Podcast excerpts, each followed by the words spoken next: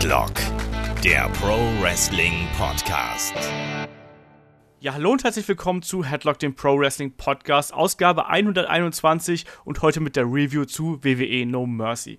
Mein Name ist Olaf Bleich, ich bin euer Host und bei mir ist heute auf der einen Seite der Christian Dörre von Computec. Einen wunderschönen guten Abend. Guten Abend, Olaf. Und in der anderen Leitung, da ist der Ulrich Steppberger von der M-Games. Guten Abend, Ulrich. Guten Abend. So, wir haben äh, uns alle No Mercy angeschaut mit äh, mehr oder minder großer Begeisterung und sind jetzt dann doch noch zusammengekommen und haben, um das hier ein bisschen zu besprechen, ein bisschen später dran, weil ich unterwegs war, aber ich glaube, äh, besser spät als nie und äh, da könnt ihr dann trotzdem noch unsere Erfahrungen und Meinungen hier zum äh, Event hören. In dem Sinne würde ich sagen, äh, wie immer erstmal die Housekeeping Rules. Ne? Ihr wisst, wenn ihr uns irgendwie da draußen, ihr uns schreiben wollt, dann könnt ihr das tun über fragen.headlock.de, könnt uns da gerne auch Feedback zum Event schreiben, eure Meinung zum Event. Ähm, könnt auch Fragen einschicken, wenn, ihr, wenn, wenn wir die hier irgendwie besprechen wollen. Äh, sollen natürlich. Ähm, ansonsten Facebook, Twitter, YouTube, Instagram, auch da könnt ihr uns überall ähm, was einschicken. Ähm, wenn ihr Fragen habt oder Kommentare und Feedback, da freuen wir uns sehr drüber. Äh, noch mehr freuen wir uns natürlich über Bewertungen auf iTunes und äh, falls ihr uns was Gutes tun wollt, schaut auf headlock.de vorbei, da gibt es eine Support-Seite und da könnt ihr euch auch austoben hm, mit Amazon Affiliate-Link und einem PayPal-Konto. Wenn ihr uns da was Gutes tun wollt, da freuen wir uns auch drüber. Und damit würde ich sagen, legen wir einfach los mit No Mercy. Der Event fand ja in der Nacht von Samstag auf, äh, in der Nacht von Montag, nein, von Sonntag auf Montag statt. Mein Gott, jetzt ist aber hier auch langsam gut. Ähm, ja, wir haben alle. Hat, hat sich jemand live gesehen? Ulrich, du bist sonst immer der Kandidat, der sich das live anschaut. Ich schaue immer live, wenn ich es machen kann. Also das Einzige, was ich in der letzten Zeit nicht live gesehen habe, war SummerSlam wegen äh, Gamescom hinten nach. Und ich muss zugeben, bei den NXTs habe ich es mir inzwischen auch angewöhnt, aber da hättest du halt ein Wochenende hinten dran, da geht das schon. Das stimmt. Aber du hast jetzt ja auch an, live angeschaut, ja? Ich habe geschaut, inklusive Raw Talk, ganz wichtig. Ja. Also schon ein bisschen einigermaßen wichtig. Der war auch tatsächlich mal ganz gut diesmal. Ja, waren ja auch jetzt relativ gute Gäste da eigentlich mit John Cena, Alexa Bliss und wer war noch? Äh, Enzo. Natürlich. Ja, stimmt, Enzo war es. Genau, ja. Enzo war es, ja. Es waren auf jeden Fall Leute, die reden konnten, das stimmt schon. Aber ich würde sagen, steigen wir doch einfach äh, vorne äh, beim Event ein. Vorne ist bekanntermaßen die Kickoff-Show. Und da gab es ja, wir haben ja letztes Mal noch gerätselt, als wir letzte Woche äh, Mittwoch den Podcast aufgenommen haben. Wer könnte denn wohl in der Kickoff-Show stehen? Und dann war es dann tatsächlich, wie schon so ein bisschen gemutmaßt, äh, Apollo Crews mit Titus O'Neill auf der einen Seite und Elias auf der anderen Seite. Und ich bleib dabei, ich finde Elias echt gut im Main Roster. Also der macht mir echt eine Menge Spaß. Äh, Ulrich, wie hast du das gesehen? Ich weiß, du, du bist ja auch so jemand, der am Anfang nicht so überzeugt von Elias war, aber inzwischen ja, glaube ich, auch ganz positiv auf ihn zu sprechen ist. Ich finde, der hat äh, bei NXT haben's, äh, hat er irgendwie, war dann Fremdkörper. Da, da kam halt auch irgendwie, da hat er aber auch seine Musikgeschichten nicht so, so den Platz bekommen. Das ist ja kurios, dass er im Main Roster für so einen Quatsch mehr Platz kriegt wie bei NXT, wo man sich eigentlich besser austoben kann mit äh, gefühlt. Also ich finde, das war gut. Ich meine, das mit der Musik und der, äh, den Diss, den er einbaut, das funktioniert ganz gut. Also, und er macht eine ordentliche Figur. Hätte ich nie gedacht. Ich finde es immer noch ein bisschen kurios, dass, dass sie Corey Graves ihn nicht mehr totbashen lassen. Warum und weshalb auch immer. Also, weil es ja eigentlich ganz, ganz witzig war. Ähm, nö, ich finde ihn gut, aber das Match hat mir nicht viel gegeben, leider. Nee, das war halt so ein typisches Kickoff-Show-Match, oder Chris? Ja, ganz genau. Also äh, Apollo Crews hat man halt auch schon so gefühlt kaum noch gesehen in letzter Zeit. Das stimmt, ja.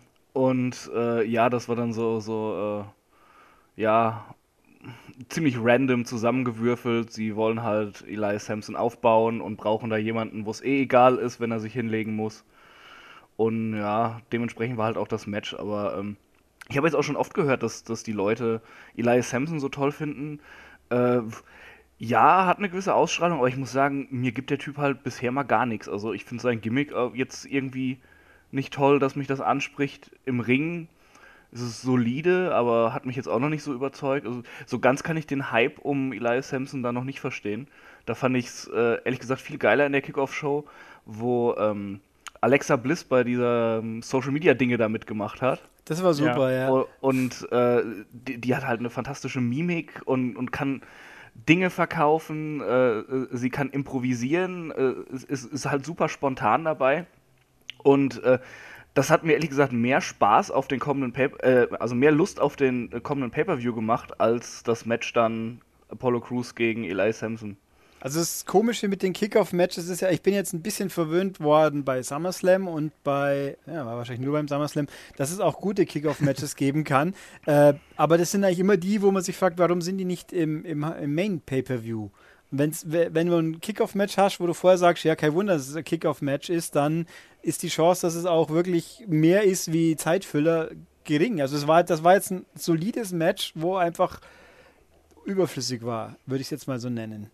Naja, ich meine, du musst ja irgendwie die Stunde füllen, die du da hast. Ne? Ja, früher war die Kickoff-Show eine halbe Stunde lang. Das war auch nicht schlimm.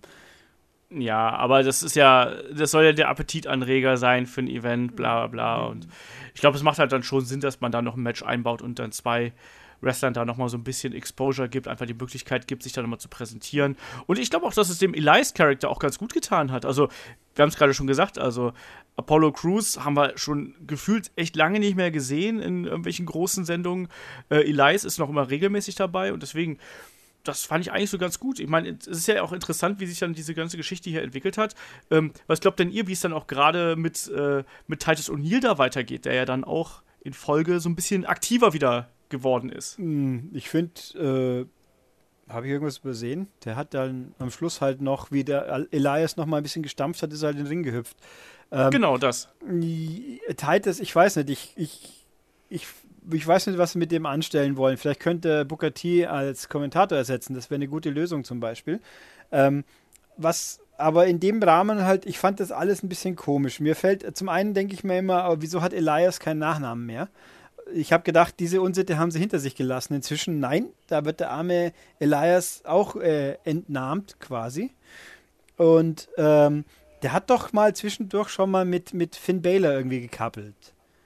Einmal ganz kurz, ja, ja mit dem Gitarrenschlag und so, ja. ja. Hätte ich mir gewünscht, dass das vielleicht mal jetzt auch was wird. Auch jetzt im Rahmen, dass das, ich würde jetzt auch Finn Bella wünschen, dass er da vielleicht mal Elias abkriegt als Gegner, weil das wäre auch mal ein Fortschritt in Anführungszeichen. Aber nee. Ja, aber da, da haben wir ja schon mal drüber diskutiert. Ich habe ja gesagt, man sollte vielleicht Elias erstmal so ein bisschen vorsichtiger aufbauen. Ich glaube, das versuchen sie halt gerade eben, weil wenn du dem jetzt schon einen äh, Finn Bella vorschmeißt, dann hast du halt entweder einen Finn Bella, der dadurch an Ansehen verliert, oder halt eben einen Elias Sampson, der dann dadurch wieder in die äh, ja, Bedeutungslosigkeit das, verschwindet. Ich verstehe also. das, aber denk dir einfach, hätt, du hättest die Wahl Finn Balor gegen, gegen Elias oder Finn Balor macht nochmal was mit Bray Wyatt. Was wäre dir lieber? Ja, die Geschichte mit Bray Wyatt, da muss man ja mal gucken, wie sich das jetzt entwickelt. Und er hat ja auch gesagt, ja. dass er jetzt erstmal sich um den Universal Title dann äh, kloppen möchte ja. demnächst. Da kommen wir gleich nochmal drauf zu sprechen. Aber, äh. aber offenbar und überhaupt, ne? Raw. Genau das. Chris, glaubst du denn, dass wir Titus demnächst mal wieder aktiv im Ring sehen oder macht er nur noch Charity Work und seine äh, Titus-Brand groß? Ja, ich hoffe nicht, dass wir den demnächst nochmal im Ring sehen, weil ich ihn immer furchtbar fand. äh, also, also als Manager ist das schon vollkommen okay, aber äh, ja, diese ganze Titus-Brand-Nummer hat sich auch so ein bisschen in Luft aufgelöst, halt leider. Ich fände es cool, wenn, wenn Apollo Crews, der im Ring halt echt begabt ist, wenn der halt jemanden an der Seite hätte, der für ihn spricht und, und sich dadurch mal irgendwas bewegt, aber ähm, ja, dadurch war er ungefähr drei Wochen wieder ein bisschen relevanter und dann kam äh, Tosawa ja dazu und hatte da äh, das Spotlight in dem Ding kurz. Auch so für drei Wochen ungefähr. Ja, genau. genau. und, und seitdem ist dieses ganze Titus Brand Ding doch, äh, ja, wie ich schon sagte, hat sich so ein bisschen in Luft aufgelöst. Äh, irgendwie wird da wahrscheinlich auch wieder neu dran rumgestrickt. Nur äh, sie haben es halt geschafft, dass Apollo Crews mittlerweile so irrelevant ist für die ganzen Leute, äh, dass, dass es halt überhaupt keinen Impact hat oder so, wenn wenn irgendwas passieren sollte, dass sich da was ändert oder, dass er heel turnt oder was auch immer. Also der, der, ist halt wirklich mittlerweile da angekommen, dass er den Leuten egal ist und das ist wirklich schade. Aber war da schon mal jemand nicht egal? Das ist, muss man einfach so fragen. Ich fand den auch schon Na, bei NXT, also persönlichkeitstechnisch war der in NXT auch langweilig. Also als er gekommen war, als er anfing bei NXT, haben die Leute sich schon gefreut äh, weil er halt im Ring schon ganz unterhaltsam war. Aber dann, äh, ja, als sich das so ein bisschen gezogen hat, da war halt auch so die Frage, äh, was macht der denn außer Grinsen zum Ring kommen? Ja, und dann hatten sie halt hm. die Chance, ihn neu zu verpacken, haben es nicht geschafft. Sie haben ihn einfach ins kalte Wasser geschmissen, was nicht funktioniert hat. Dann, ja, das hier jetzt irgendwie, ich weiß nicht, die, die wissen, glaube ich, überhaupt nicht, was sie mit dem anfangen sollen, so. Das, Das- war einfach nee. so, der ist talentiert, wir holen den und dann war er da und irgendwie hat sich das dann nicht so automatisch ergeben und dann waren dann ein paar Leute überfordert. Ich hätte eine coole Idee. Wir warten, bis Darren Young endlich mal wieder fit ist und dann machen wir äh, äh, die Primetime Players zu dritt. Und dann können Oh. sie mit New Day feuden, wenn sie mal irgendwann getradet werden. Gott, Aber ganz im Ernst, bist du ein ich sehe, Sadist? ja, aber, aber ich sehe äh, äh, Apollo Crews auch nicht als Einzelwrestler bei WWE. Ich sehe ihn da tatsächlich auch eher irgendwann in der Tag Team Division mit irgendjemandem, der ein bisschen mehr Charisma mitbringt als eine Scheibe Toastbrot, die er nun mal ist. Ja, dann machen wir Also- halt die Primetime Players mit gemanagt von äh, Titus und Neil. Also schlechter kann es Ja, ja, ja, auch nicht sowas. werden. Also Ja, Darren Young braucht aber doch auch niemand. Nee, das stimmt leider auch. Darren Young ist auch nicht besonders geil im ist der Ring, eigentlich immer so. noch verletzt, schon, oder? Ich glaube, der ist wieder fit. Ich meine, der ist wieder fit, aber die wissen nicht, was sie mit ihm anfangen sollen. Ja, er ist ein Vorzeige-Wrestler. Sagen wir es doch einfach so. In, in der heutigen Zeit äh, ist er image-technisch, wenn sie ihn einigermaßen gut verpacken können, äh, sicher kein Nachteil für die Außendarstellung. das wollen die ja auch. Also ich meine, der ist ja da auch. Äh, ähm, Make Darren, äh? Darren Young great again. Sagen Sie sich das sparen, bitte. Das jetzt erst recht, bitte nicht mehr. Hilfe. Oh. Ja, Schüttel. aber das ist ja auch, wie gesagt, der ist ja auch so charity-mäßig und solche Sachen ist ja da auch wichtig und sowas. Der ist ja auch nicht, der ist ja auch keine Katastrophe im Ring oder sonst irgendwas. Der ist ja ganz okay, aber deswegen glaube ich halt, wenn du für die, ich glaube, dass das tatsächlich gar nicht so eine schlechte Idee wäre, die in Tag Team zu stecken, weil eventuell kannst du daraus dann aus zwei okayen bis guten Wrestlern kannst du vielleicht ein sehr gutes Tag Team machen, wenn die da Bock drauf haben. Könnte ich mir vorstellen, aber, so, aber als Einzelwrestler brauche ich die halt beide nicht. Also egal ob, also eigentlich alle nicht. Also so- egal ob Titus, Apollo oder äh, Darren Young, die geben mir halt alle nichts und äh, deswegen dann lieber irgendwie alles zusammenstecken und dann ein schönes Tag-Team draus machen. Vielleicht mit einem etwas, ich finde auch dieses Titus-Brand-Gimmick halt so ein bisschen flach. Also ich habe eigentlich gehofft, das wird halt so total überdreht oder halt irgendwie so wirklich in dieses für mich zum Schotter-Ding, aber das ist ja auch irgendwie nicht gekommen. Und da, dadurch hat es mich dann auch irgendwann relativ schnell verloren. Du hast es gerade gesagt, dann war der drei Wochen mal äh, relevant, dann war der drei Wochen relevant, dann waren sie einfach mal drei Wochen weg und jetzt äh, treten sie in der Kickoff-Show auf, einfach mal so aus heiterem Himmel. Hm, naja. Halten wir uns nicht so lange an der Kickoff-Show auf, äh, springen wir in die Main-Card, würde ich mal sagen. Und die begann mit einem von den Kämpfen, den äh, Ulrich und ich im Vorfeld schon so als, ja, hm, mal sehen, was daraus wird, äh, abgestempelt haben. Nämlich äh, The Miz gegen äh, Jason Jordan um den Intercontinental Title. Ähm, und ich muss aber sagen, das war eigentlich für mich wieder ein recht unterhaltsames Match. Also mir hat das äh, Spaß gemacht, mir hat die Art und Weise Spaß gemacht, vor allem wie The Miz aufgetreten ist. Jason Jordan wirkte nicht komplett überfordert in diesem Kampf und äh, die Art und Weise, wie es dann geendet ist, war ja auch ungefähr so, wie wir uns das vorgestellt haben. Ulrich, hat dich der Kampf ein bisschen mehr interessiert, als, äh, wie, als du bei der Vorschau, die wir hier gemacht haben, irgendwie gehofft hast oder befürchtet hast? Ich habe vage im Kopf, dass ich ihn gut fand, aber ich habe leider schon wieder mehr oder weniger vergessen, warum eigentlich. Äh, also ist, es ist nicht viel hängen geblieben, außer, so traurig es ist, der Nach-Match-Promo von Jason Jordan, der ganz furchtbar war. Aber es ist auch eine scheiß Idee, die Leute direkt nach einer Niederlage nochmal kurz von Renee Young interviewen zu lassen, damit sie zwei dumme Sätze sagen.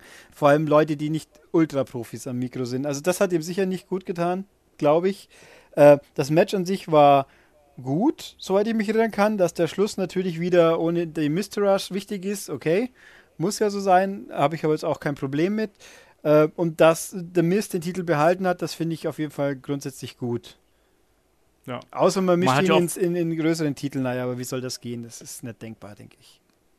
Ja, man versucht jetzt ja gerade ihn da so ein bisschen, äh, also man versucht schon diese Mr. Rush und den Stable da um äh, The Miz eben auch aufzubauen als äh, ja, The Shield offensichtlich gegen Part. Ich verstehe zwar nicht genau, wie das passieren soll. Das mit, funktioniert äh, auch jemand- vorn und hinten nicht, meine ich, weil ich habe nichts gegen äh, Curtis Axel und Bo Dallas, aber sie als, als ernsthafte Gefahr für, für irgendwelche großen Wrestler in Anführungszeichen wahrzunehmen, das ist, fällt mir sehr schwer.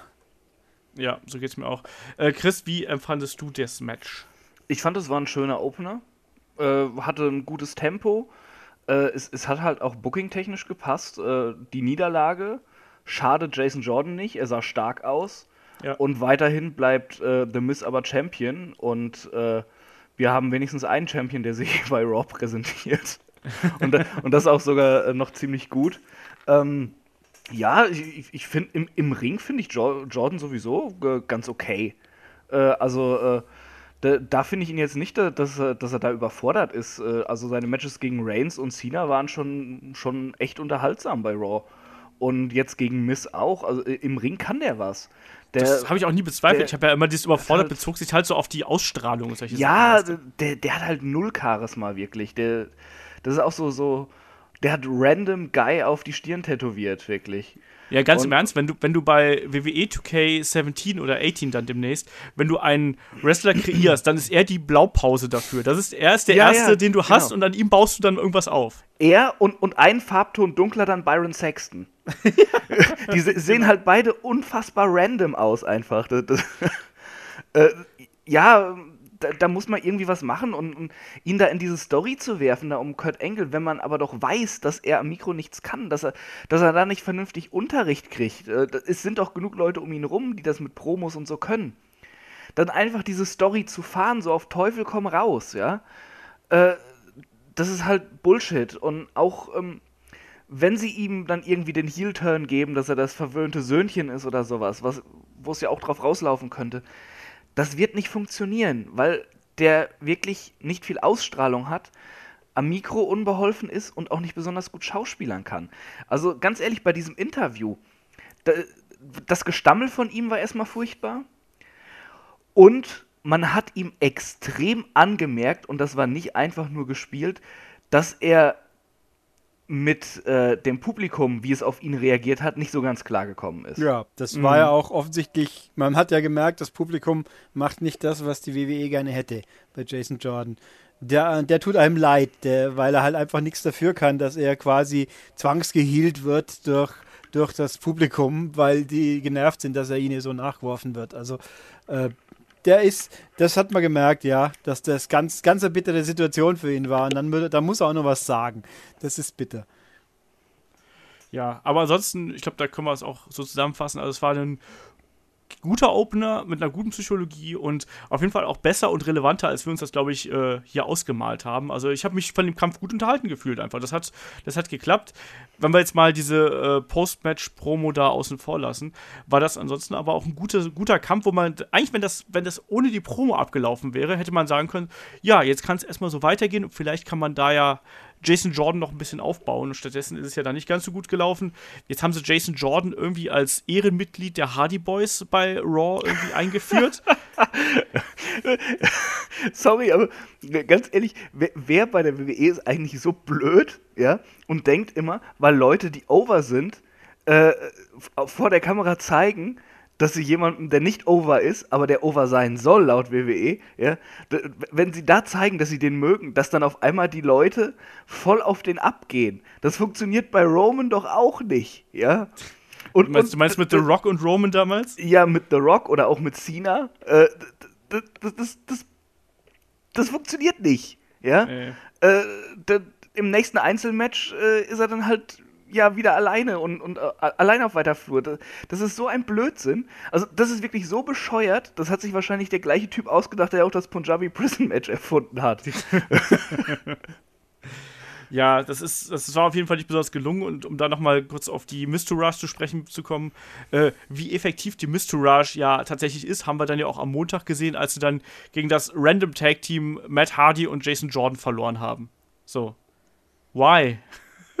Muss mir, erklär mir das mal einer. Warum darf da nicht irgendwie Matt Hardy hinterhältig eingerollt werden oder sonst irgendwas? Also warum muss dann die Mistourage hier nochmal verlieren, obwohl sie offensichtlich in einem wichtigen Angle mit, äh, keine Ahnung, Roman Reigns und dann eventuell dann auch noch hier den Zwei-Drittel-Shield irgendwie da äh, reingeworfen werden. Also warum verlieren die dann gegen Random Tag Team Matt Hardy und Jason Jordan? Ulrich, erklär mir das. Ich kann das nicht erklären. Also, wobei, äh, doch, ich kann es. Ich, wie gesagt, meine Warnung ist, die Mistourage sind halt so die Lakaien von Miss, die halt auch nichts äh, sinngemäß nicht, nicht über Talent allein gewinnen können, sondern nur weil sie, weil sie halt verschlagen sind und dann halt gegen ehrenhafte äh, Wrestler, auch wenn sie zufällig miteinander kämpfen, bloß weil der Bruder vom anderen verletzt ist, die sind halt einfach purer und damit äh, äh, ja, genau. Ja. Ich Ja, fand's auf jeden Fall ein ich bisschen glaube übrigens, dass dieses Shield-Ding gar nicht so wichtig ist. Da, das, das wird äh, mal ein Main-Event bei einer Raw oder sowas, aber das wird jetzt nicht der Überenkel oder so. Ich glaube eher, es wird, äh, da Lesnar ja auch nicht da ist, auf Miss gegen, äh, gegen Reigns mehr gebuckt. Ja, und dann kriegt Reigns den IC, damit er überhaupt einen Titel hat, und dann ist Mist wieder der Wahrscheinlich. Arsch. Das, also, Dann, dann, dann haben wir bei WrestleMania Title vs. Title. Freut euch. Bitte doch, na, jetzt hör doch auf hier. Bitte nicht, ey, da krieg ich ja die Krise. Nee, also ich, ich glaube ja schon, dass das irgendwie auf so eine Zwischendurch-Reunion von The Shield hinausläuft. Aber es wäre halt, ich finde, das wäre gegen ein Stable wie äh, die Mistourage äh, und The Miz, wäre halt vollkommen verschenkt in meinen Augen, weil die Mistourage offensichtlich ja keine ernstzunehmende Gruppierung ist, obwohl sie dann ja im Verlauf der Raw-Sendung dann den guten Roman Reigns dann da zusammengemöbelt haben. Aber ich sag mal, blindes Huhn findet auch mal ein Korn und 3 zu 1, da kann man dann auch mal gewinnen, so ungefähr. Aber das, das kann doch nicht der Sinn sein, dass du jetzt die drei so ein bisschen holter die Polter aufbaust, äh, bei Raw in der ersten Stunde noch in die Niederlage einsteckst und dann später, dann hauen sie einen zusammen, ja, super läuft, ne? Also, ich verstehe das nicht. Was. Soll ich jetzt auf einmal äh, hier Curtis Axel und Bo Dallas auf einmal ernst nehmen? So, nein, nur weil die einmal da einen zusammengehauen haben, doch nicht. nee, so, also. ich, es, also ich kann mir auch nicht für Shield, wenn, ich wüsste jetzt gerade ehrlich gesagt nicht einmal, wen sie nehmen sollten. Äh, mein New Day wird wäre naheliegend, aber erstens falscher Brand und zweitens, äh, wobei, wenn New Day sich so weiterentwickelt jetzt gegen die Usos, dann finde ich sie plötzlich wieder interessant und ernst nehmbar und dann kann man sie auch gegen Shield fahren. Aber das, dann sind ja zwei Face-Teams gegeneinander. Das geht ja, Ja, auch ich glaube auch nicht, dass sie den Hm. New Day dagegen stellen, weil das passt auch so von der Charakterkonstellation gar nicht. Aber eigentlich bräuchtest du halt. The Shield war ja immer eigentlich der Stable, der sich gegen alle einfach gestellt hat. Und äh, die vor allem dadurch dominiert haben, dass sie halt eben ein Team sind im Vergleich zu anderen Gruppierungen, die halt dann einfach nur Einzelwrestler sind. ja, aber das ja du eigentlich das brauchst ja Geile. eben Drive. Sonst, ich meine, du kannst ja nicht gegen ein normales Tech-Team fahren. Das wäre ja irgendwie beknackt. In, in der Nee, aber. Nee, aber die, die, das Shield war halt immer, hat ja immer die Größen herausgefordert. Also in dem Sinn macht das halt dann auch irgendwie Sinn, dass es dann, ach, ich weiß es nicht. Ich, das macht eigentlich alles keinen Sinn. Von daher, äh, Du bräuchst halt eine Gruppierung, die gleichwertig mit drei Leuten funktioniert, die man als Gruppe wahrnimmt. Also ein Evolution mal wieder in irgendeiner Form, aber halt, äh, du kannst. Ich fände es halt komisch, wenn man jetzt Tag Team A mit Solostar B zusammenschnürt, damit man drei Leute hat, die dann äh, gegen Shield sich vermöbeln lassen dürfen, sage ich jetzt mal. Aber Ja. also mal gucken, also über kurz oder lang wird schon passieren. Also ich sag mal so, wenn sie es irgendwann mal aufgeben mit Reigns, dann wäre es der nächste Schritt, aber das ist ja noch nicht abzusehen erstmal. Ja. Also ich bin auf jeden Fall so ein bisschen unzufrieden mit der aktuellen Lage, äh, dass man da jetzt eventuell schon, also man, man teast das ja schon seit längerem an, dieses Shield Reunion, aber bitte nicht gegen die Mistourage. Also das finde ich halt komplett verschenkt und vor allem auch, wenn man das so offensichtlich mit der, mit dem, äh, wie sagt man schon, mit der Keule irgendwie androht, das fände ich nicht gut. Ich möchte das mit einem großen Knall haben auf einer großen Bühne und nicht einfach so peu à peu mal sehen. Aber ich weiß es nicht. Ich bin da, ich bin da momentan nicht so zufrieden mit. Ähm, lass mal zum nächsten Match springen. Ähm, nächstes Match war Finn Balor gegen Bray Wyatt. Und da habe ich ja auch im Vorfeld gesagt, das hat mich so überhaupt nicht angemacht, das Match. Und da muss ich mal sagen, ich fand das richtig gut. Ich kann es nicht genau sagen, wieso, aber ich fand, das war ein deutlich besseres Match als das, was ich erwartet habe.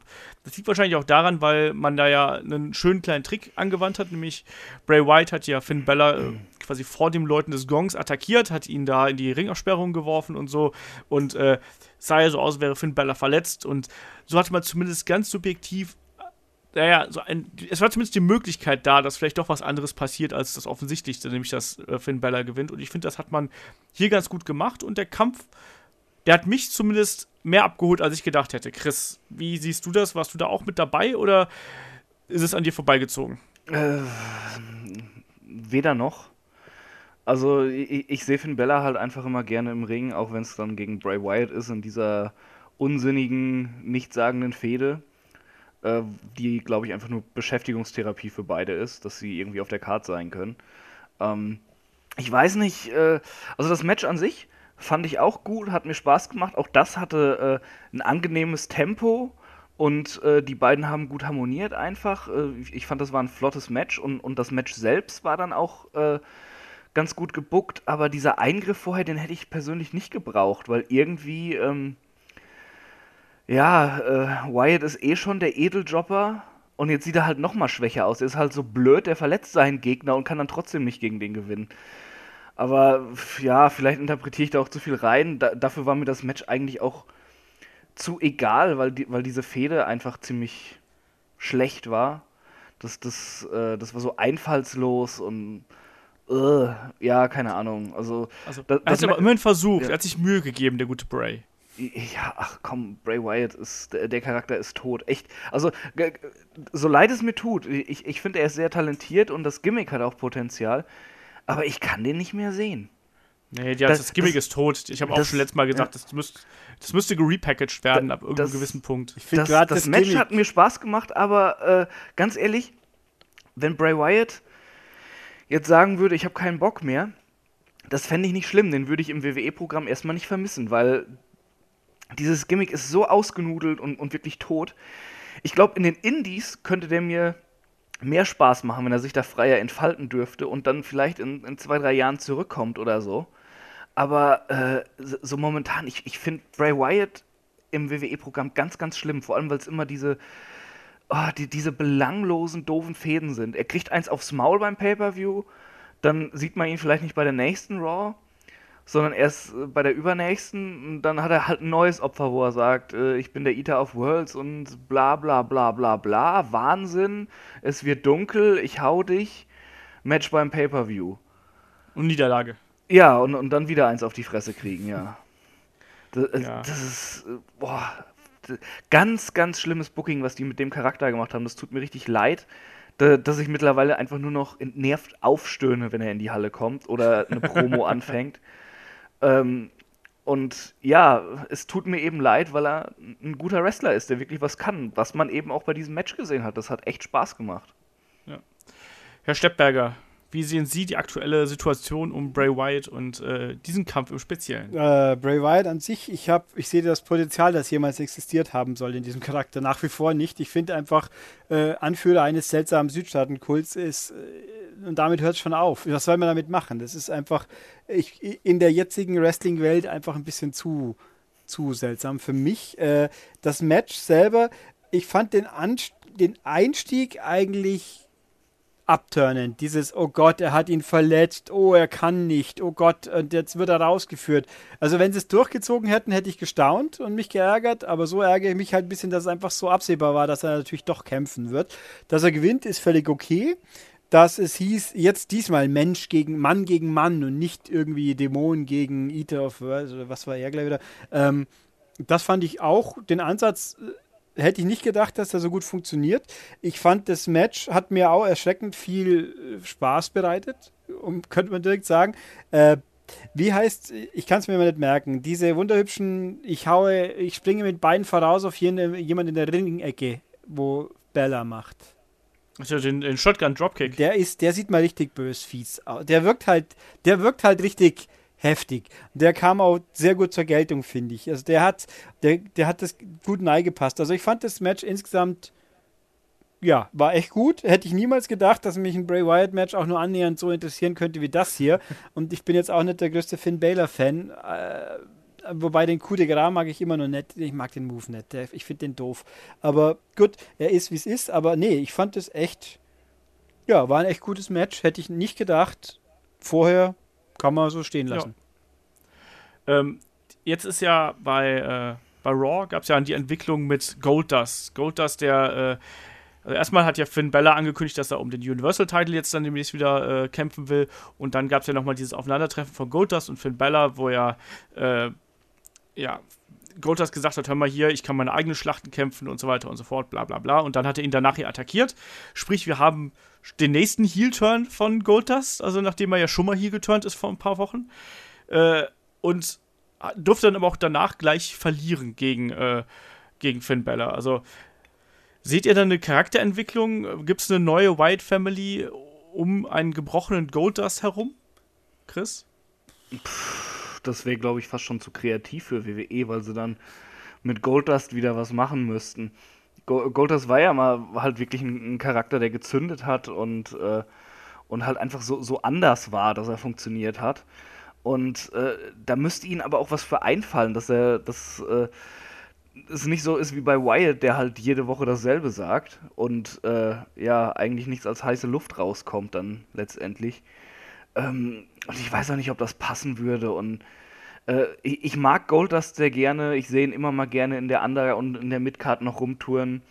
Äh, er kann auch immer noch gute Matches worken.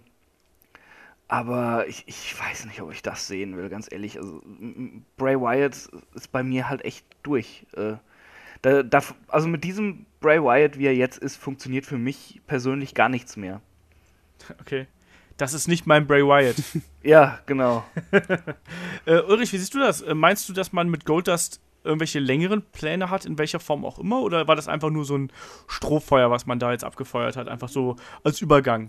Bei Goldust gab es ja diesen Plan mit seinem Meisterwerk, was dann irgendwie völlig verschütt gegangen ist. Und R-Truth ist ja auch irgendwie verschollen gefühlt.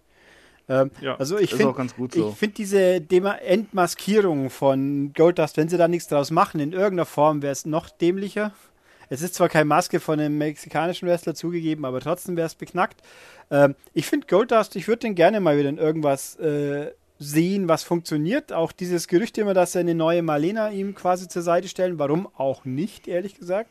Ähm, aber bitte nicht mit Bray Wyatt. Den, den weghalten. Das bitte getrennt halten. Den, ich weiß nicht, was mit Wyatt. Vielleicht können sie Wyatt zu Tour 5 Live schicken lassen. Er macht bloß Handicap-Matches gegen zwei. Ist doch auch super. Gute Idee. Irgend sowas. Aber ich weiß es nicht. Aber Goldust an sich fände ich, könnte, ich weiß auch nicht wie, aber den könnten wir sicher interessant machen wieder. Einfach so, ja. so als, als Nostalgiefigur aufbauen, so wie ein, wenn halt ein Kane alle naslang mal wieder rausgezogen wird und manchmal doch wieder interessant ist.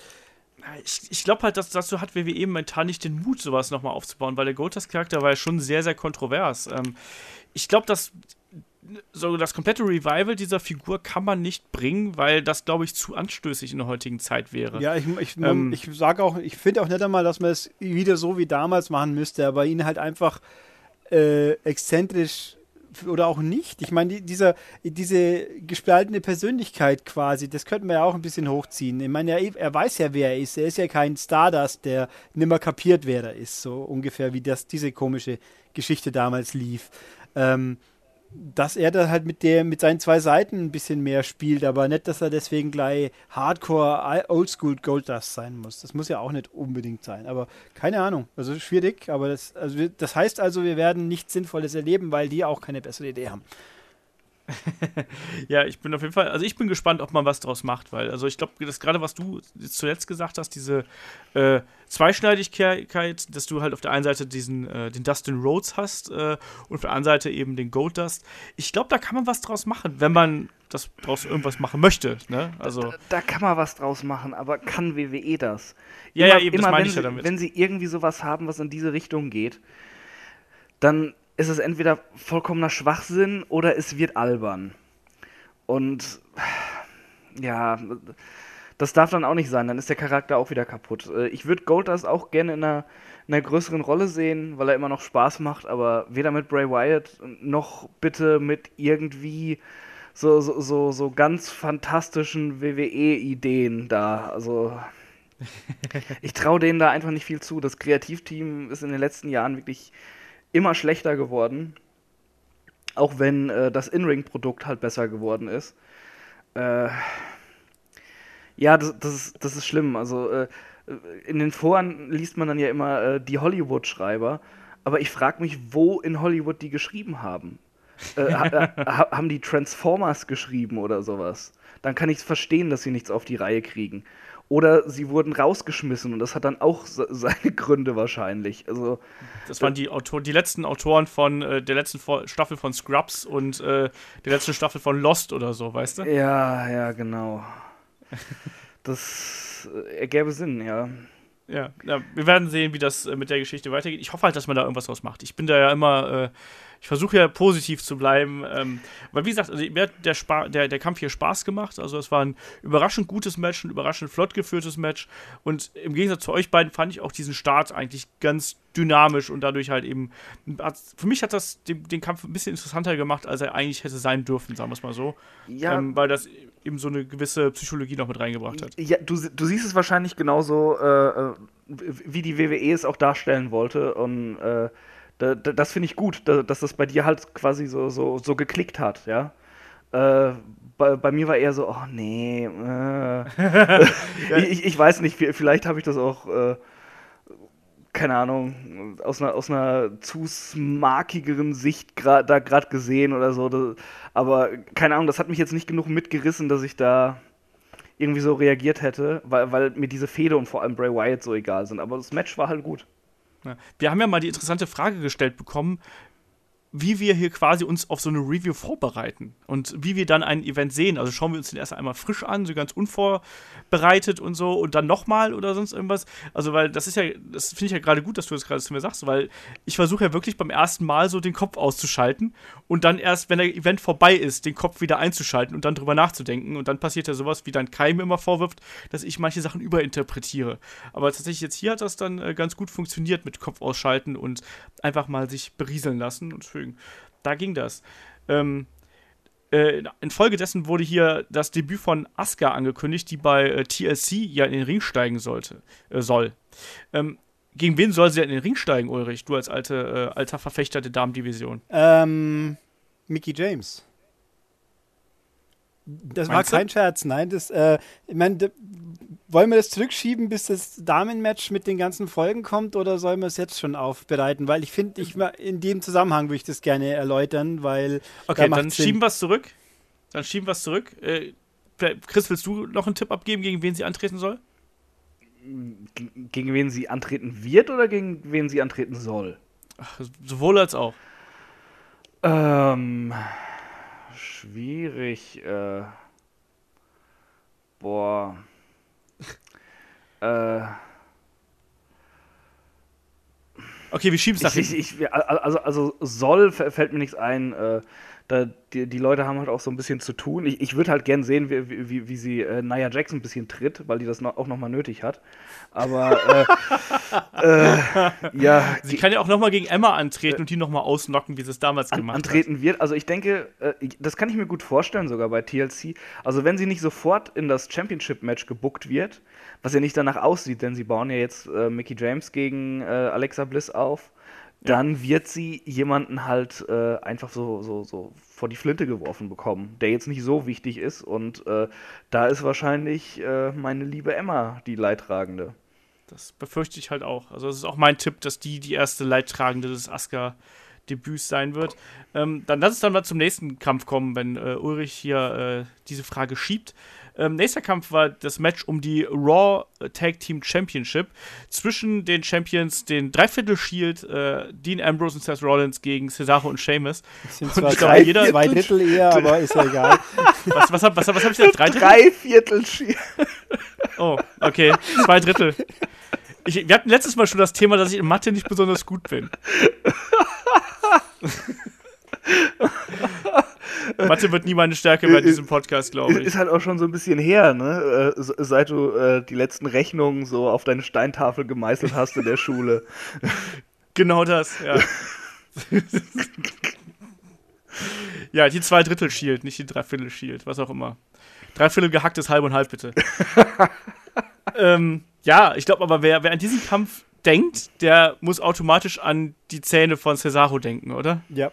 Weil das war ja ultra fies, was dem da unterlaufen ist, oder? Also. Ja, vor allem, wenn man hinten nach erst noch liest, was es jetzt wirklich war, gell? Ups. Das habt ihr ja, schon gelesen, also, oder? Ja. Er hat es ja. ja, nicht ja, abgebrochen, klar. sondern neigeschoben. Au. Oh.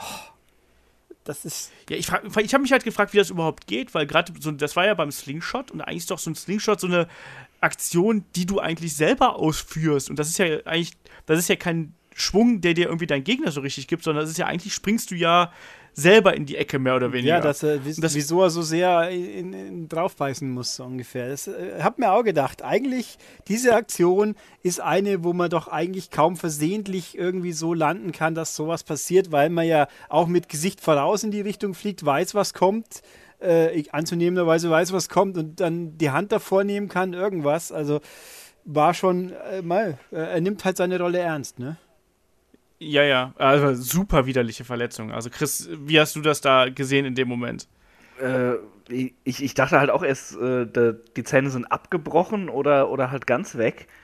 Und als sie dann die Wiederholung zeigten, äh, dachte ich immer so, fuck. Äh, ist das eklig. Und, und ich habe halt immer noch geguckt, äh, ob man wirklich die, äh, sieht, wie die Zähne rausfliegen. Und dachte, hey, man sieht aber nichts, ne? Ja. Bis ich dann halt da äh, einen Tag später dann äh, das Video gesehen habe mit der korrekten Diagnose, dass die einfach nach oben geschoben wurden. Eieiei. Aber äh, Cesaro ist ein unfassbarer Typ einfach. Also, dass er ein fantastischer Wrestler ist, das wissen wir, glaube ich, alle schon seit längerer Zeit. Ähm, aber was er halt auch für, für, ein, für ein Arbeitstier dann ist und, und dieser unbedingte Willen, dieses Match weiter durchzuziehen. Man hat ihm ja angesehen, dass er Schmerzen hatte. Ja, auf jeden und Fall. Und trotzdem ja. hat er dieses Match so professionell und gut durchgezogen. Da waren keine unsauberen Aktionen von ihm da drin. Der hat das normal gerasselt unter wahrscheinlich höllischen Schmerzen hat auch noch äh, wirklich Treffer im, ins Gesicht kassiert und alles. Und, und, er hat das so weitergemacht. Und ich will gar nicht wissen, wie weh es tut, wenn du einen ganz normalen Bump nimmst, wenn du da ja. gerade deine Zähne nach oben geschoben hast. Also, äh, allerhöchsten Respekt äh, an Cesaro. Das, das war eine großartige Leistung. Es war eh ein, ein sehr, sehr gutes Tag-Team-Match, das äh, von Anfang bis Ende gezündet und Spaß gemacht hat. Ja. Äh, waren halt auch äh, drei äh, sehr gute Leute und Dean Ambrose dabei. Äh, da, da, das trifft ja, aber die, sehr gut, leider, ja. Äh, und, äh, du meinst, es war ein Dreiviertel gutes Match? also Dean Ambrose konnte nicht so viel Schaden anrichten, dass das Match nicht trotzdem ja. gut war. Also das stimmt natürlich. Ja, die, die, Dean Ambrose äh, hat ja wenigstens auch eine Chemie mit äh, Seth Rollins und Cesaro. Auch mit und, Cesaro und, und Sheamus. Und Sheamus also sind so ein super Tag-Team. Die sind momentan halt wirklich die Besten, die da äh, im Roster rumlaufen. Äh, über die komplette WWE als Tag-Team, meiner Meinung nach. Gerade wo Revival gerade ausfällt. Ähm, die haben auch mit jedem Team bisher eine gewisse Chemie gehabt. Die haben kein schlechtes Match gemacht.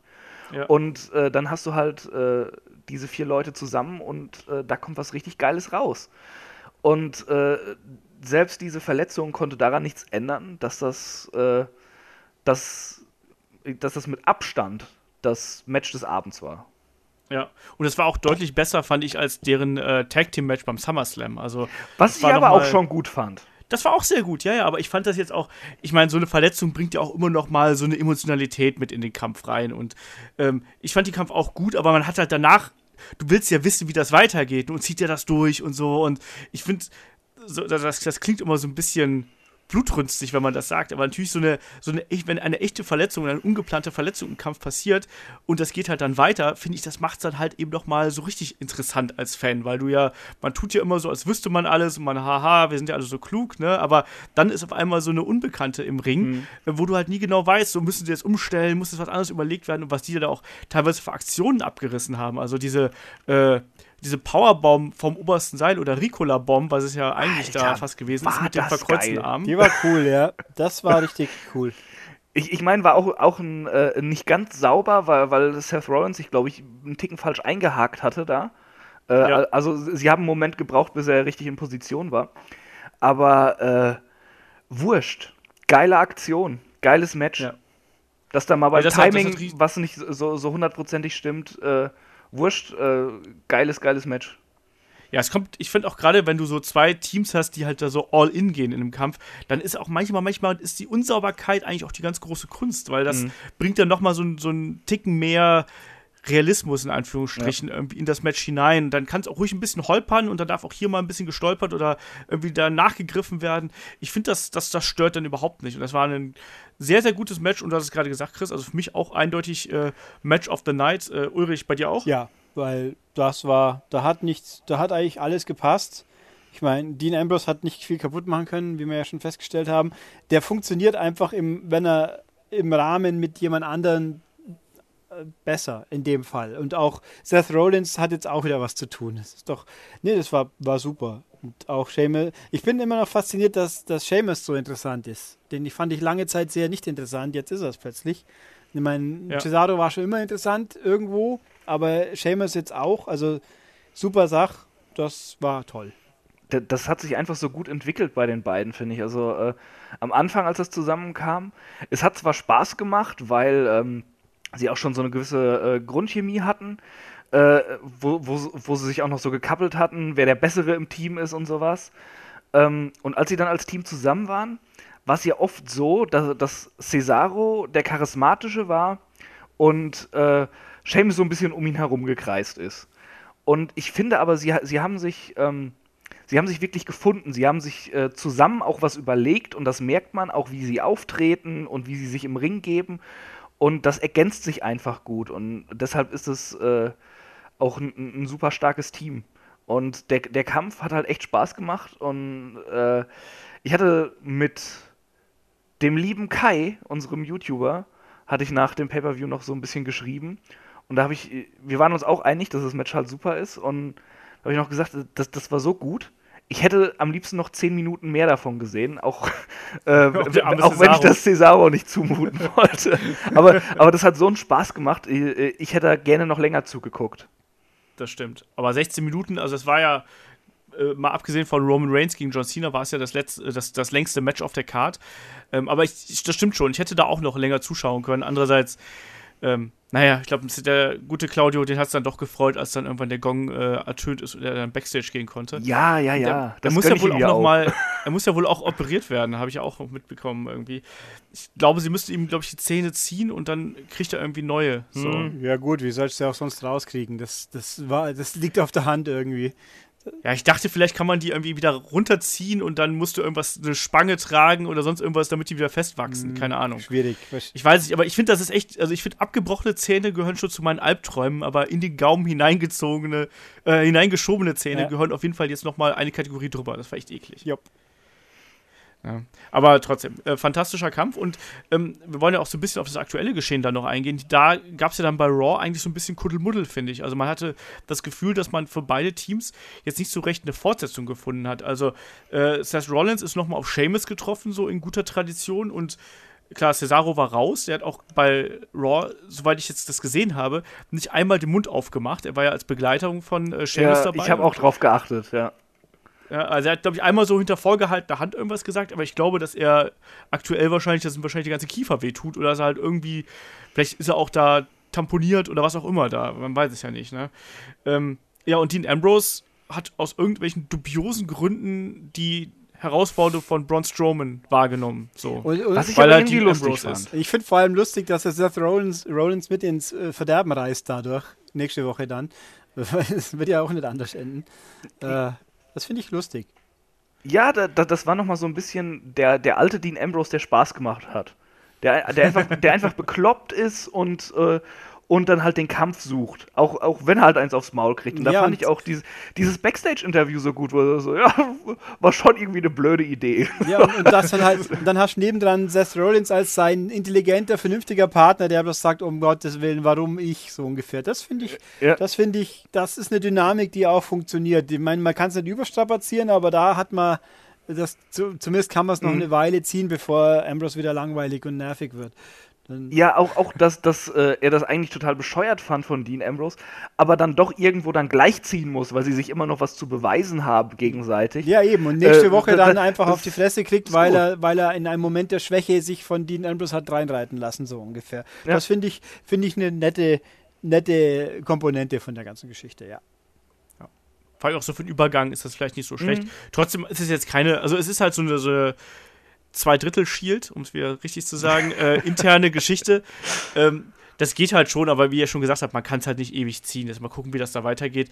Ähm, ich finde halt diese Match-Ansetzung Seth Rollins gegen Sheamus fand ich halt so ein bisschen random. Ja, naja. das stimmt schon. Machst du nix. Äh, nächster Kampf war das Match um die äh, WWE Raw Women's Championship. Ein Fatal Five-Way-Match zwischen äh, Champion Alexa Bliss, äh, Bailey, Emma, Nia Jax und Sasha Banks ja, fünf, die fünf Hauptdamen aus dem äh, Raw-Roster, um es mal so auszudrücken.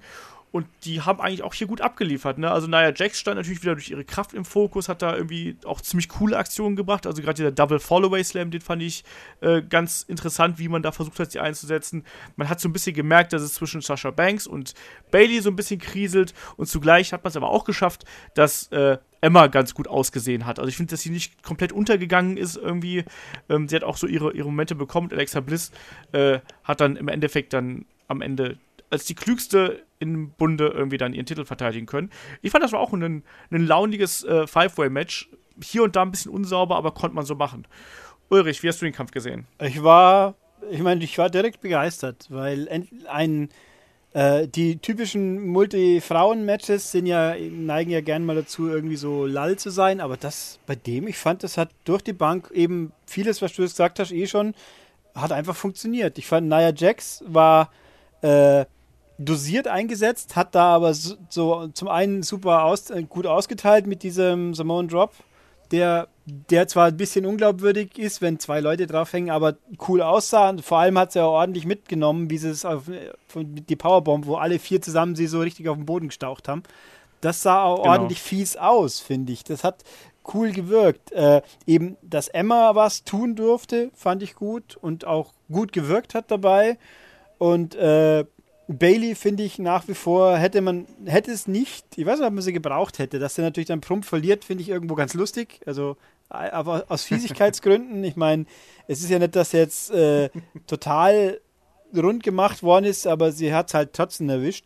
Und dass, dass äh, Alexa gewinnt am Schluss, finde ich auch okay. Also, ich finde, das war wirklich eins der besten Frauen-Matches, wo mir jetzt spontan bei den Pay-Per-Views in letzter Zeit einfallen, gerade wenn mehrere involviert sind und gerade der Kontrast, da hat mal das funktioniert, dass bei äh, Raw eigentlich die besseren Frauen sind im Feld, ne? wobei es ja auch nicht ganz war, aber dass bei Raw die Frauen besser, äh, wie soll ich sagen, umgesetzt werden, was in ihrem Rahmen möglich ist, wie gerade bei SmackDown, wo die Besten nichts zu tun haben, so ungefähr. Wobei ich Natalia als Champion sehr gut finde. Sollte ich auch noch kurz einwerfen, finde ich toll, weil ich einfach Naomi total langweilig fand und ich gönn's ihr, dass sie jetzt nochmal wenigstens einen Run bekommen hat nachdem sie das ja alles mitmachen musste die ganze Zeit. Ähm, und hier, ich, ich hänge jetzt hier gleich hinten dran, was ich vorhin verschoben habe. Dann hat ja, Alex, ja, Alexa über äh, Mickey James gelästert, weil die angesprochen wurde. Lustigerweise finde ich, Dana Brooke haben alle vergessen. Die gibt es ja eigentlich auch noch, theoretisch zumindest. Die war schließlich auch nicht dabei in dem Match, aber kein Mensch redet von Dana Brooke. Finde ich ein bisschen merkwürdig. Aber gut. Ähm, ja, aber die hat ja auch noch nie was geleistet, wenn man mal ehrlich ist. Nö, oder? aber also. sie ist halt auch noch da. Ich meine, das kann man. Ja. Äh, und ich fand halt dann am Montag den Promo von äh, Mickey James, der war mal, das war das Beste, was sie mit ihr bis dato bei Raw angestellt haben. Die, und die kann halt am Mikro auch was. Und dann gegen eine Alexa Bliss am Mikro gut aussehen, ist ja auch, muss man ja was können, weil ich fand, dass da Mickey sogar besser weggekommen ist bei dieser direkten Konfrontation. Ähm, die sah auch verdammt sexy aus in ihrem Outfit, muss ich auch sagen. Aber ähm, für so eine alte Frau. ja. ähm, äh, der einzige Punkt, was mich hier an der Geschichte jetzt stört, ist, das Ganze haben wir bei SmackDown in abgekürzter Form ja schon mal erlebt. Genau die gleiche Geschichte, aber macht nichts, dann machen sie es halt nochmal, weil es sind zwei interessante Leute. Äh, ich könnte mir auch gut vorstellen, dass hier äh, Mickey dann sogar tatsächlich gewinnt. Ich fände es okay. Ich würde auch sagen, das schadet Alexa weniger, wie wenn sie jetzt Alexa womöglich bei TLC gegen Asuka verheizen. Wo wiederum, wenn da das Rematch zum tollen NXT-Match von Mickey James und Asuka stattfinden wird, was ich übrigens das, für mich das beste Asuka-Match war bei NXT, was ich gesehen habe, muss ich einfach so sagen. Ich fand das insgesamt am mhm. besten. Und ich glaube, dass Mickey nicht so viel Schaden nehmen würde, wenn Asuka halt nochmal gegen sie gewinnt. Vor allem, wenn sie ihr das mitgeben, weil so sehr ich Alexa mag, die ist staturmäßig gegen so eine Dampframme ein bisschen schwierig. Finde ich, das eine, der abzunehmen, dass sie gegen eine Asuka mit ihrer Arschbombe dann nicht, dass er nochmal aufsteht, sage ich mal, das fällt mir ein bisschen schwerer wie eine Mickey James, die einfach von der Statur her ein bisschen mehr ist. Also mhm. widerstandsfähiger erscheint, sage ich jetzt mal. Das, ja, äh, so viel dazu. Also ich würde mir Mickey James gegen Asuka fände ich sehr cool. Wird wohl nicht passieren, das ist schon richtig. Ich habe auch nichts gegen Mickey James und Alexa Bliss bei TLC. Aber Asuka kriegt einen glorifizierten Squash bei TLC, das fände ich dann leider auch eher langweilig, weil es würde zwar zur Rolle passen, aber ein bisschen mehr Gegenwehr hätte ich dann schon. Dann wüsste ich aber auch gar nicht mit wem eigentlich. Weil Nia Jax, äh, hm, schwierig. Lieber ja, nicht. also ich glaube auch, vor allem hat man Nia Jax jetzt ja auch zuletzt äh, sehr stark aufgebaut eigentlich und die jetzt dann von Asuka zerlegen zu lassen, würde natürlich dem Standing von Asuka helfen, aber auf der anderen Seite reißt man damit wirklich diese äh, Figur Nia Jax ein und das wäre ja kann ruhig passieren. Von, ja, aber es wäre halt nicht vom Vorteil. Ich meine, wie gesagt, in diesem Match, finde ich, hat die hat Nia Jax echt gut abgeliefert, weil sie eben äh, gut eingesetzt worden ist. Ich fand das in ihrer Rolle absolut okay. Also, also du es vor dich hin. Ja, also, also, also sorry, äh, gut abgeliefert. Das waren halt die vorher festgelegten Spots, wo sie glänzen konnte. Einmal mit dem Fallaway Slam, wo, wo Sascha noch auf sie draufgeklettert ist. Äh, ja, das sah fett aus, auf jeden Fall. Das hat gezündet. Ähm, und auch der Bump, den sie da genommen hat, sah auch fett aus. Ich glaube, das hat auch sehr weh getan, aber whoop die fucking du. Also, äh, sie steht jetzt lang genug im Scheinwerferlicht bei der Damendivision, um dann halt auch mal einen Bump zu kassieren, den die anderen schon öfter genommen haben. Äh, ja, spektakulär, aber äh, da jetzt irgendwie von einer super Leistung zu sprechen, ich weiß nicht. Also, das, das, das habe hab ich nicht gesagt. Ja. Ich habe nur gesagt, dass es eine, dass, dass das äh, in, in ihrer Rolle, die sie, äh, die sie ja. da innerhalb dieser Division hat, war das schon okay. Ja, aber das waren halt diese zwei Spots. Und ganz ehrlich, äh, dieser Follow noch ein paar mehr Spots. dieser Followaway Slam, den sie da gemacht hat, der, der sah toll aus, ja. Der sah dann auch endlich mal wuchtig aus. Aber dann dieses, dieses Monster, was sie ja spielen soll, verteilt dann eine, eine Clothesline in, in die Ecke, die dann halt wieder so sachte aussieht, wo ich mir denke, du hast gerade einen Followaway Slam mit zwei Leuten gemacht, aber du kriegst es nicht hin, so zu tun, als würdest du mal jemandem aufs Maul hauen. Das kann es doch nicht sein, dass es dann wieder so unecht aussieht. Also, äh, und alles, was halt so ein normaler Matchablauf war und nicht eben die, diese Spots, das, das war halt die typische Nia Jax.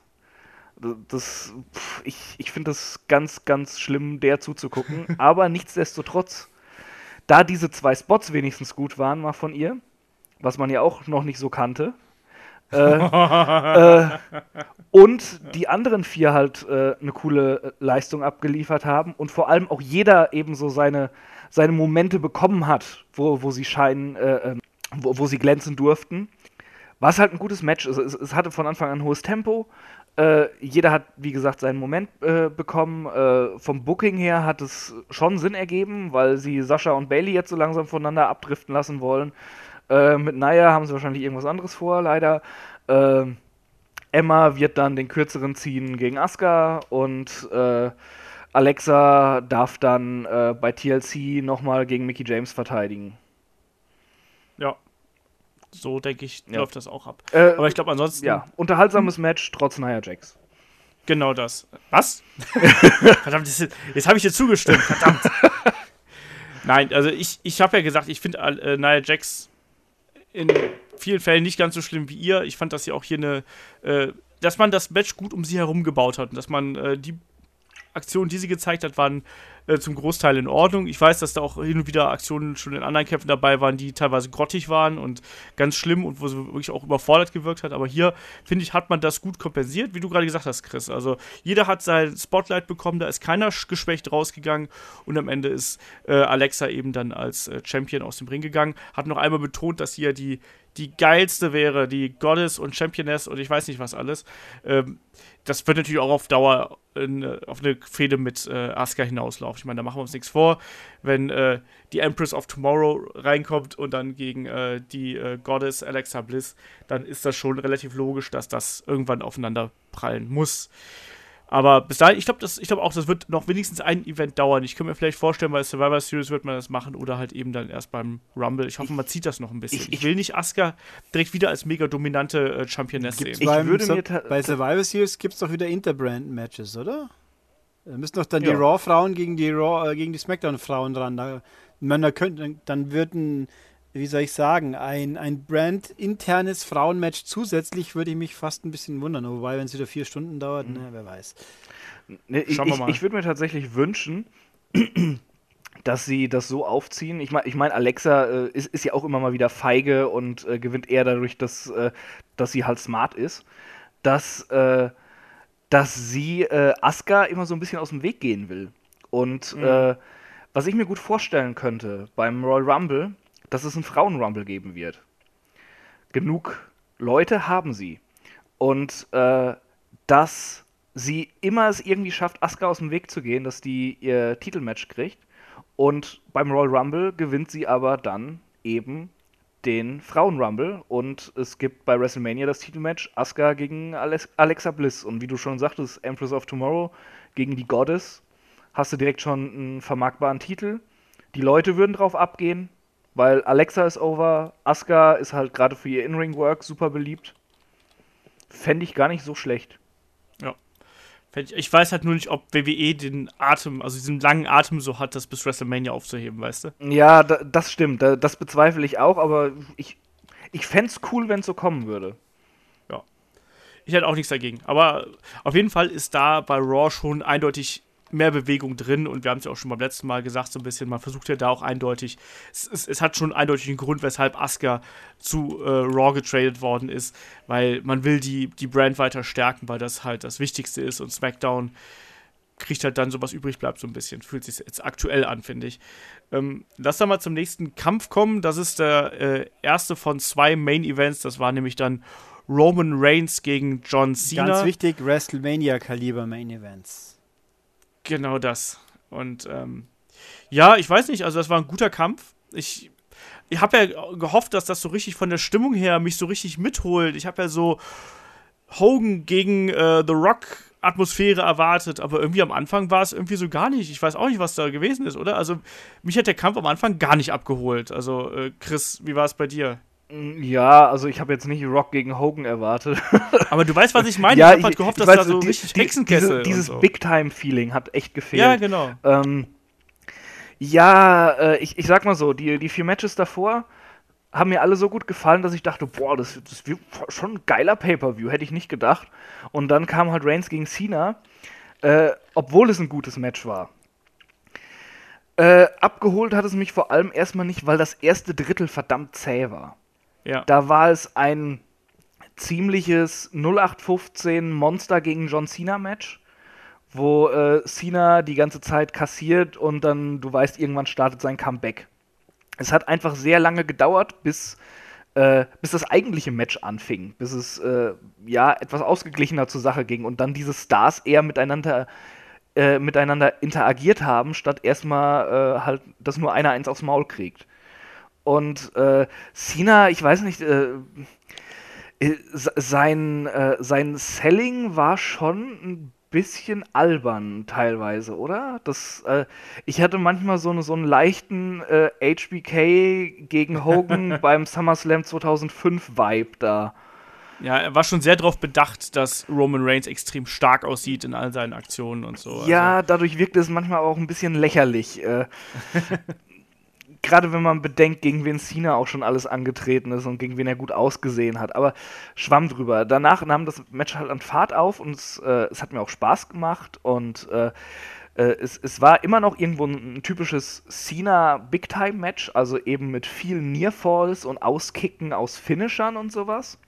Das fand ähm, übrigens am Ende auch ein bisschen sehr war, viel mit dem Auskicken aus Finishern. Ja, äh, es, es, ich, ich, bin es von, von Cena so gewohnt und ich finde es auch gar nicht so schlimm wie viele andere. Also die Matchserie gegen AJ, AJ, Styles zum Beispiel fand ich super, wurde ja auch von einigen Leuten zerrissen, weil da auch sehr viele Nearfalls und sowas drin waren. Äh, Geschmackssache. Äh, was ich viel schlimmer fand, war ähm, dieses unfassbare wieder aufs Auge drücken äh, des Superman-Bookings von Roman. Äh, also, das meine ich ja mit den Kickouts. Ja, das, das, äh, da, man muss ein Maß finden, dass es ausgeglichen ist. Also bei einem Cena gegen Styles hast du das halt abgenommen, dass, da, dass dann endlich mal einer liegen bleibt. Da, die haben gleich viel kassiert und aufs Fressbrett bekommen und irgendwann ist halt aus. Und da war es halt, äh, er kickt aus insgesamt vier Finishern aus. Einer davon ein Super-Finisher. Äh, vom, äh, vom mittleren Seil. Ja. Äh, und selbst hat hatte man nicht den Anschein, dass Cena so viele äh, Finisher kassiert hat äh, von Reigns, dass, dass er schon liegen bleiben muss. Gerade wenn man denkt, was Cena schon für Schlachten sich geliefert hat. Vor gar nicht Ja. allzu langer Zeit, eben gegen einen gewissen AJ Styles. Äh, also, also ja, es waren, war nicht nur ein Spear, wie viele schreiben, es waren zwei. Es war ja auch der durch das Kommentatorenpult dabei. Aber der war halt irgendwie so gefühlt ein Jahr bevor das Finish kam äh, da- das, das wirkt dann einfach nicht mehr so nach, dass du den noch beim Finish im Kopf hast, dass jetzt das Ende ist. Das war halt, äh, Roman Reigns äh, hat einen super starken Finisher, dann bleibt man sofort wieder liegen. Und das hat mich extrem angekotzt, ähm, weil, äh, weil es hätte einfach, wenn es anders gewesen wäre, ein besseres Match sein können. Es hätte auch ein besseres Booking sein können. Auch und, und Roman hätte davon doch auch eher profitiert, dass dann nach diesem harten Kampf der liegen bleibt und nicht dann, oh ja, jetzt haben wir lang genug gekämpft, zack, Spear, Ende. Ist, und auch dieser Spot auf dem Tisch, der, der war halt so, Der war auch angekündigt, so also- absehbar. Also es war wirklich als, als Cena da beide Pulte leergeräumt hat, spätestens dann wusste halt, halt jeder noch so doofe, ah ja, das gibt dann den Spear. Weil Roman braucht Platz. Super. Und Ja. also dieses Booking hat mich extrem angekotzt. Das ist wieder, wieder einfach so, äh, de, den Zuschauer mit der Nase in den Hundehaufen drücken. So, so, du, du willst nicht, aber du musst jetzt, weil wir wollen das so und wir wollen unbedingt durchdrücken, was wir für das Beste halten und ihr seid uns scheißegal. Und das ärgert mich einfach ungemein. Äh, Von mir aus Reigns aufbauen und er ist ein Main Event Star, da gibt's nichts dran zu rütteln. Aber dieses unbedingte, er muss der Stärkste sein und er muss, muss der Main Event sein, da steht keiner neben, das geht mir tierisch auf den Sack wieder. Und äh, das Match, äh, also das Ende des Matches hat mich wirklich wütend gemacht. Ulrich, wie sieht's bei dir aus? Also mir ging es übrigens äh, in weiten Teilen genauso. Also ich war jetzt nicht wütend, aber äh, mir ging das ähnlich. Dass ich hatte auch das Gefühl, dass halt eigentlich, um das mal so ein bisschen mit der Beat'em-Absprache auszudrücken, dass auf der Lebensleiste von John Cena noch deutlich mehr Leben hätte sein müssen als auf der Lebensleiste von einem Roman Reigns. Also trotz zwei Spears und einen davon durch den Tisch, aber allein dieser super äh, Attitude Adjustment vom zweiten Seil hat für mich halt mehr Wucht als äh, manch andere Aktion. Ulrich, wie hast du das gesehen? Ähm, so ein bisschen abwesend, mehr oder weniger. Also ich bin das, so, mitten, so mitten in der Nacht, so gegen 4 Uhr oder was es dann war, dann, dann hört langsam schon ein bisschen die Aufmerksamkeit auf und wenn dann halt zwei Leute gegeneinander gehen, die man jetzt nicht aktiv hasst wie andere Menschen, aber auch bei beiden nicht so immens äh, emotional investiert ist, also weder positiv noch negativ und äh, mir dann die ganze Zeit aufgedrückt wird, wie, wie super faszinierend und dass es episch wird und überhaupt und lalala. Ich habe das Match gesehen und habe es so an mir vorbeifließen lassen ein bisschen und mir auch schon auch gedacht, okay, der der, der Roman, der darf, aber, der darf aber ganz schön viel einstecken und kann das so. Und der Cena und am Schluss, ja, oh, ach, jetzt ist er doch erledigt. Und ja, dieser Tablespot war. Äh, ich fand es sehr lustig, dass dann Cena so ganz besonders gründlich abgeräumt hat, extra nur die Stifte auch noch weggeschoben hat vom Tisch. Am geilsten, um mal ganz kurz einzugrätschen, am geilsten fand ich Carsten Schäfer, der offensichtlich ein Blatt Papier auf seinem Tisch festgeklebt hat und 60 Versuche gebraucht hat, bis er dieses Blatt Papier vom Tisch ge gekratzt hatte. Musst du mal drauf achten. Ich bin fast wahnsinnig geworden, weil ich habe so jetzt, jetzt nimm endlich das Papier darunter und dann versucht er halt nochmal und nochmal. Und dann siehst du halt so, dass die beiden Jungs sich da schon kloppen und dann Carsten so zurückgeht und dann irgendwann ist wieder Luft, Luft rein und dann greift er wieder hin und versucht es wieder abzupiddeln. Am Ende hat er das Blatt Papier dann doch runtergekriegt. Ich frage mich So, auch, ich frage mich auch, und, äh, weil, du, weil du den deutschen Table natürlich hast, warum zum Henker hocken da jetzt drei Leute, die letzten zwei oder drei Pay-Per-Views schon? Ich meine, trauen die ihren zwei Nachwuchsstümpern nicht dazu, dass sie es von alleine machen können? Ist okay, aber Geld spart ihr so sicher auch nicht. Wieso habt ihr denn die zwei überhaupt eingestellt, wenn ihr doch immer den alten Säckel aus Deutschland einfliegen müsst als Kindermädchen? Also dann hätten sie auch, hätten sie auch weiterhin die normalen Kommentatoren einfliegen können, finde ich. Aber egal. Ähm, nee, also das Match, äh, ich fand, es war ein bisschen zu lang. Also auch da es ist der Einstieg, den 10 Einstieg, da muss ich geschlafen haben, habe ich den Eindruck. Der ist mir jetzt nicht so im Kopf geblieben. Ähm, ich war, ich fand es einfach. Für, ich glaube, ein Reigns würde mir besser gefallen, wenn er ein bisschen kürzere Matches hätte, außer gegen Leute, die wirklich noch spektakulär. Also, ich denke immer zurück an letztes Jahr Reigns gegen Styles. Das war ungefähr ein tolles Reigns-Match. Für mich. Das war toll. Äh, das waren noch zwei sogar, glaube ich, gell?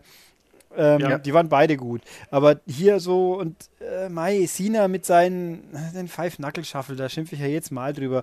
Ähm, also, was mich mehr gestört hat, dass Reigns gewinnt, mein Gott, dann ist es halt so. Aber dieses ultra pathetische Abschiednehmen von John Cena hinten nach, der dann ja eigentlich sagt, ich bin doch aber gar nicht wirklich weg, ich mache jetzt bloß eine Pause. Sagt er zwar nicht, aber es ist ja so. Und ah, Aber Mo Moment, äh, es geht mir nicht darum, dass Reigns gewonnen hat, sondern wie er gewonnen hat. ja, aber wie Vor, gesagt, vor bin- allem dann mit, mit diesem Aftermath dann, da, dann doch noch so, so, ja, wir respektieren uns jetzt, jetzt schütteln wir noch die Hände, wo sie sich vorher dann beleidigt haben. Und auch beim Raw dann das danach, habe ich halt auch dann, danach dann auch noch Roman Reigns so, I respect him now. Oh, meine Ja, im Güte. Raw, wobei- Schenkt euch diesen Mist doch mal. Wobei sein, seine sehr eloquente Rede, doch, also unironisch eloquente Rede bei Raw Talk fand ich zumindest interessant. Ob ich es jetzt gut finde, ist die andere Baustelle, aber sie war zumindest stringent von sich gegeben, dass der am Stück reden kann.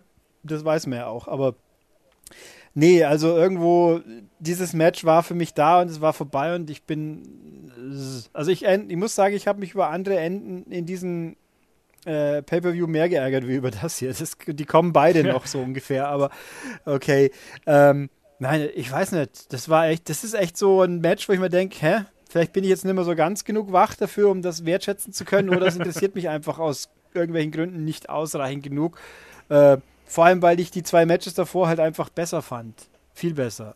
Und wirklich toll. Also das, nach dem guten Frauenmatch, ja, ja naja, Mai. Es war halt da, es ist vorbei und Roman hat gewonnen. Das war aber vorher ja klar. Ich meine, auch da. Ja, also mich hat halt, mich hat halt auch wirklich massiv das Ende gestört. Einfach diese Tatsache, die beiden beschimpfen sich über drei Wochen auf das Schlimmste und auch wirklich auf das Persönlichste.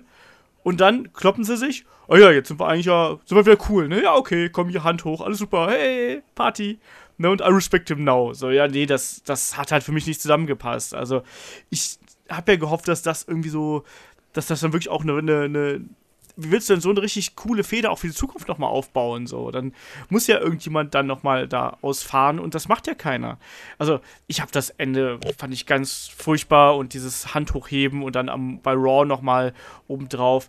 Ach, das, das weil im Endeffekt hat er diese, das gesamte Ding hat eigentlich nichts gebracht. Wir sind genau am selben Stand wie vorher auch. Wir hatten nur einen Kampf John Cena gegen Roman Reigns vorher, aber eigentlich hatte der keinerlei Bedeutung, weil es war gefühlt auch keine, es äh, war kein Passing the Torch, weil so viele Fackeln wie jetzt Roman Reigns schon bei sich im Kleiderschrank stehen haben müsste, äh, da ist eigentlich kein Platz mehr. Deswegen brauche ich auch nur die von John Cena.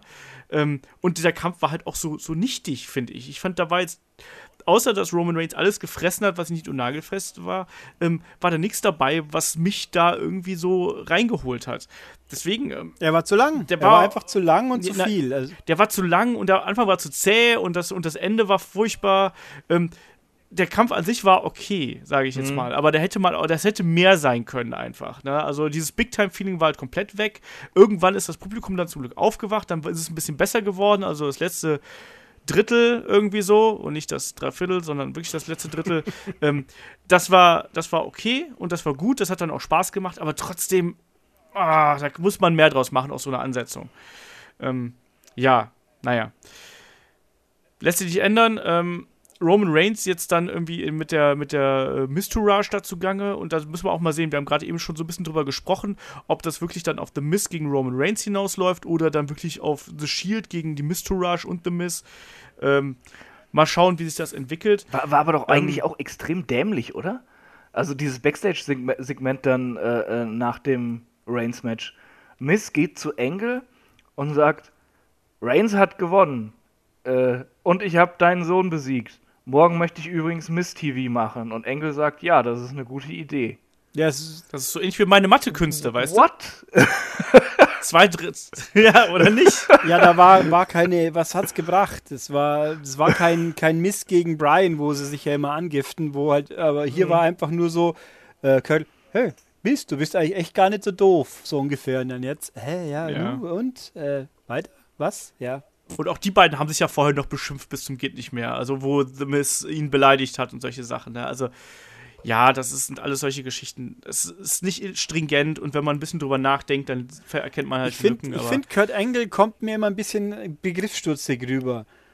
So ein bisschen wie Mick Foley, bloß noch nicht ganz so ver verkalkt. Aber äh, deswegen weiß ja, ich nicht, was schon. es bringt, äh, Kurt Engel so zu inszenieren. Das verstehe ich nicht, weil der eigentlich eine viel smartere Figur abgeben müsste wie ein Mick Foley, wo jeder versteht, dass der nicht mehr ganz beieinander ist, so was er bei den Sachen, die er schon angestellt hat. Aber ähm, naja, Mai ist halt so.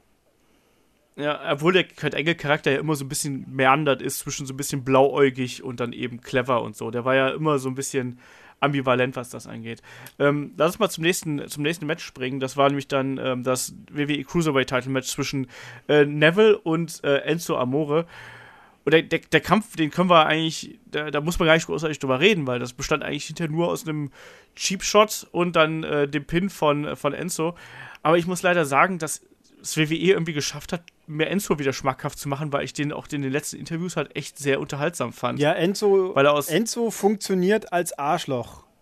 Punkt. Ja. Das, das kommt gerade gut rüber. Ich habe mir übrigens gerade, wie ich jetzt hier schon nachgedacht habe, eigentlich ist es auch die Basis, dass er, wenn Cass wieder fit ist, können sie den gleich wieder turnen zum Face, weil er hatte ja recht mit allem, was er getan hat.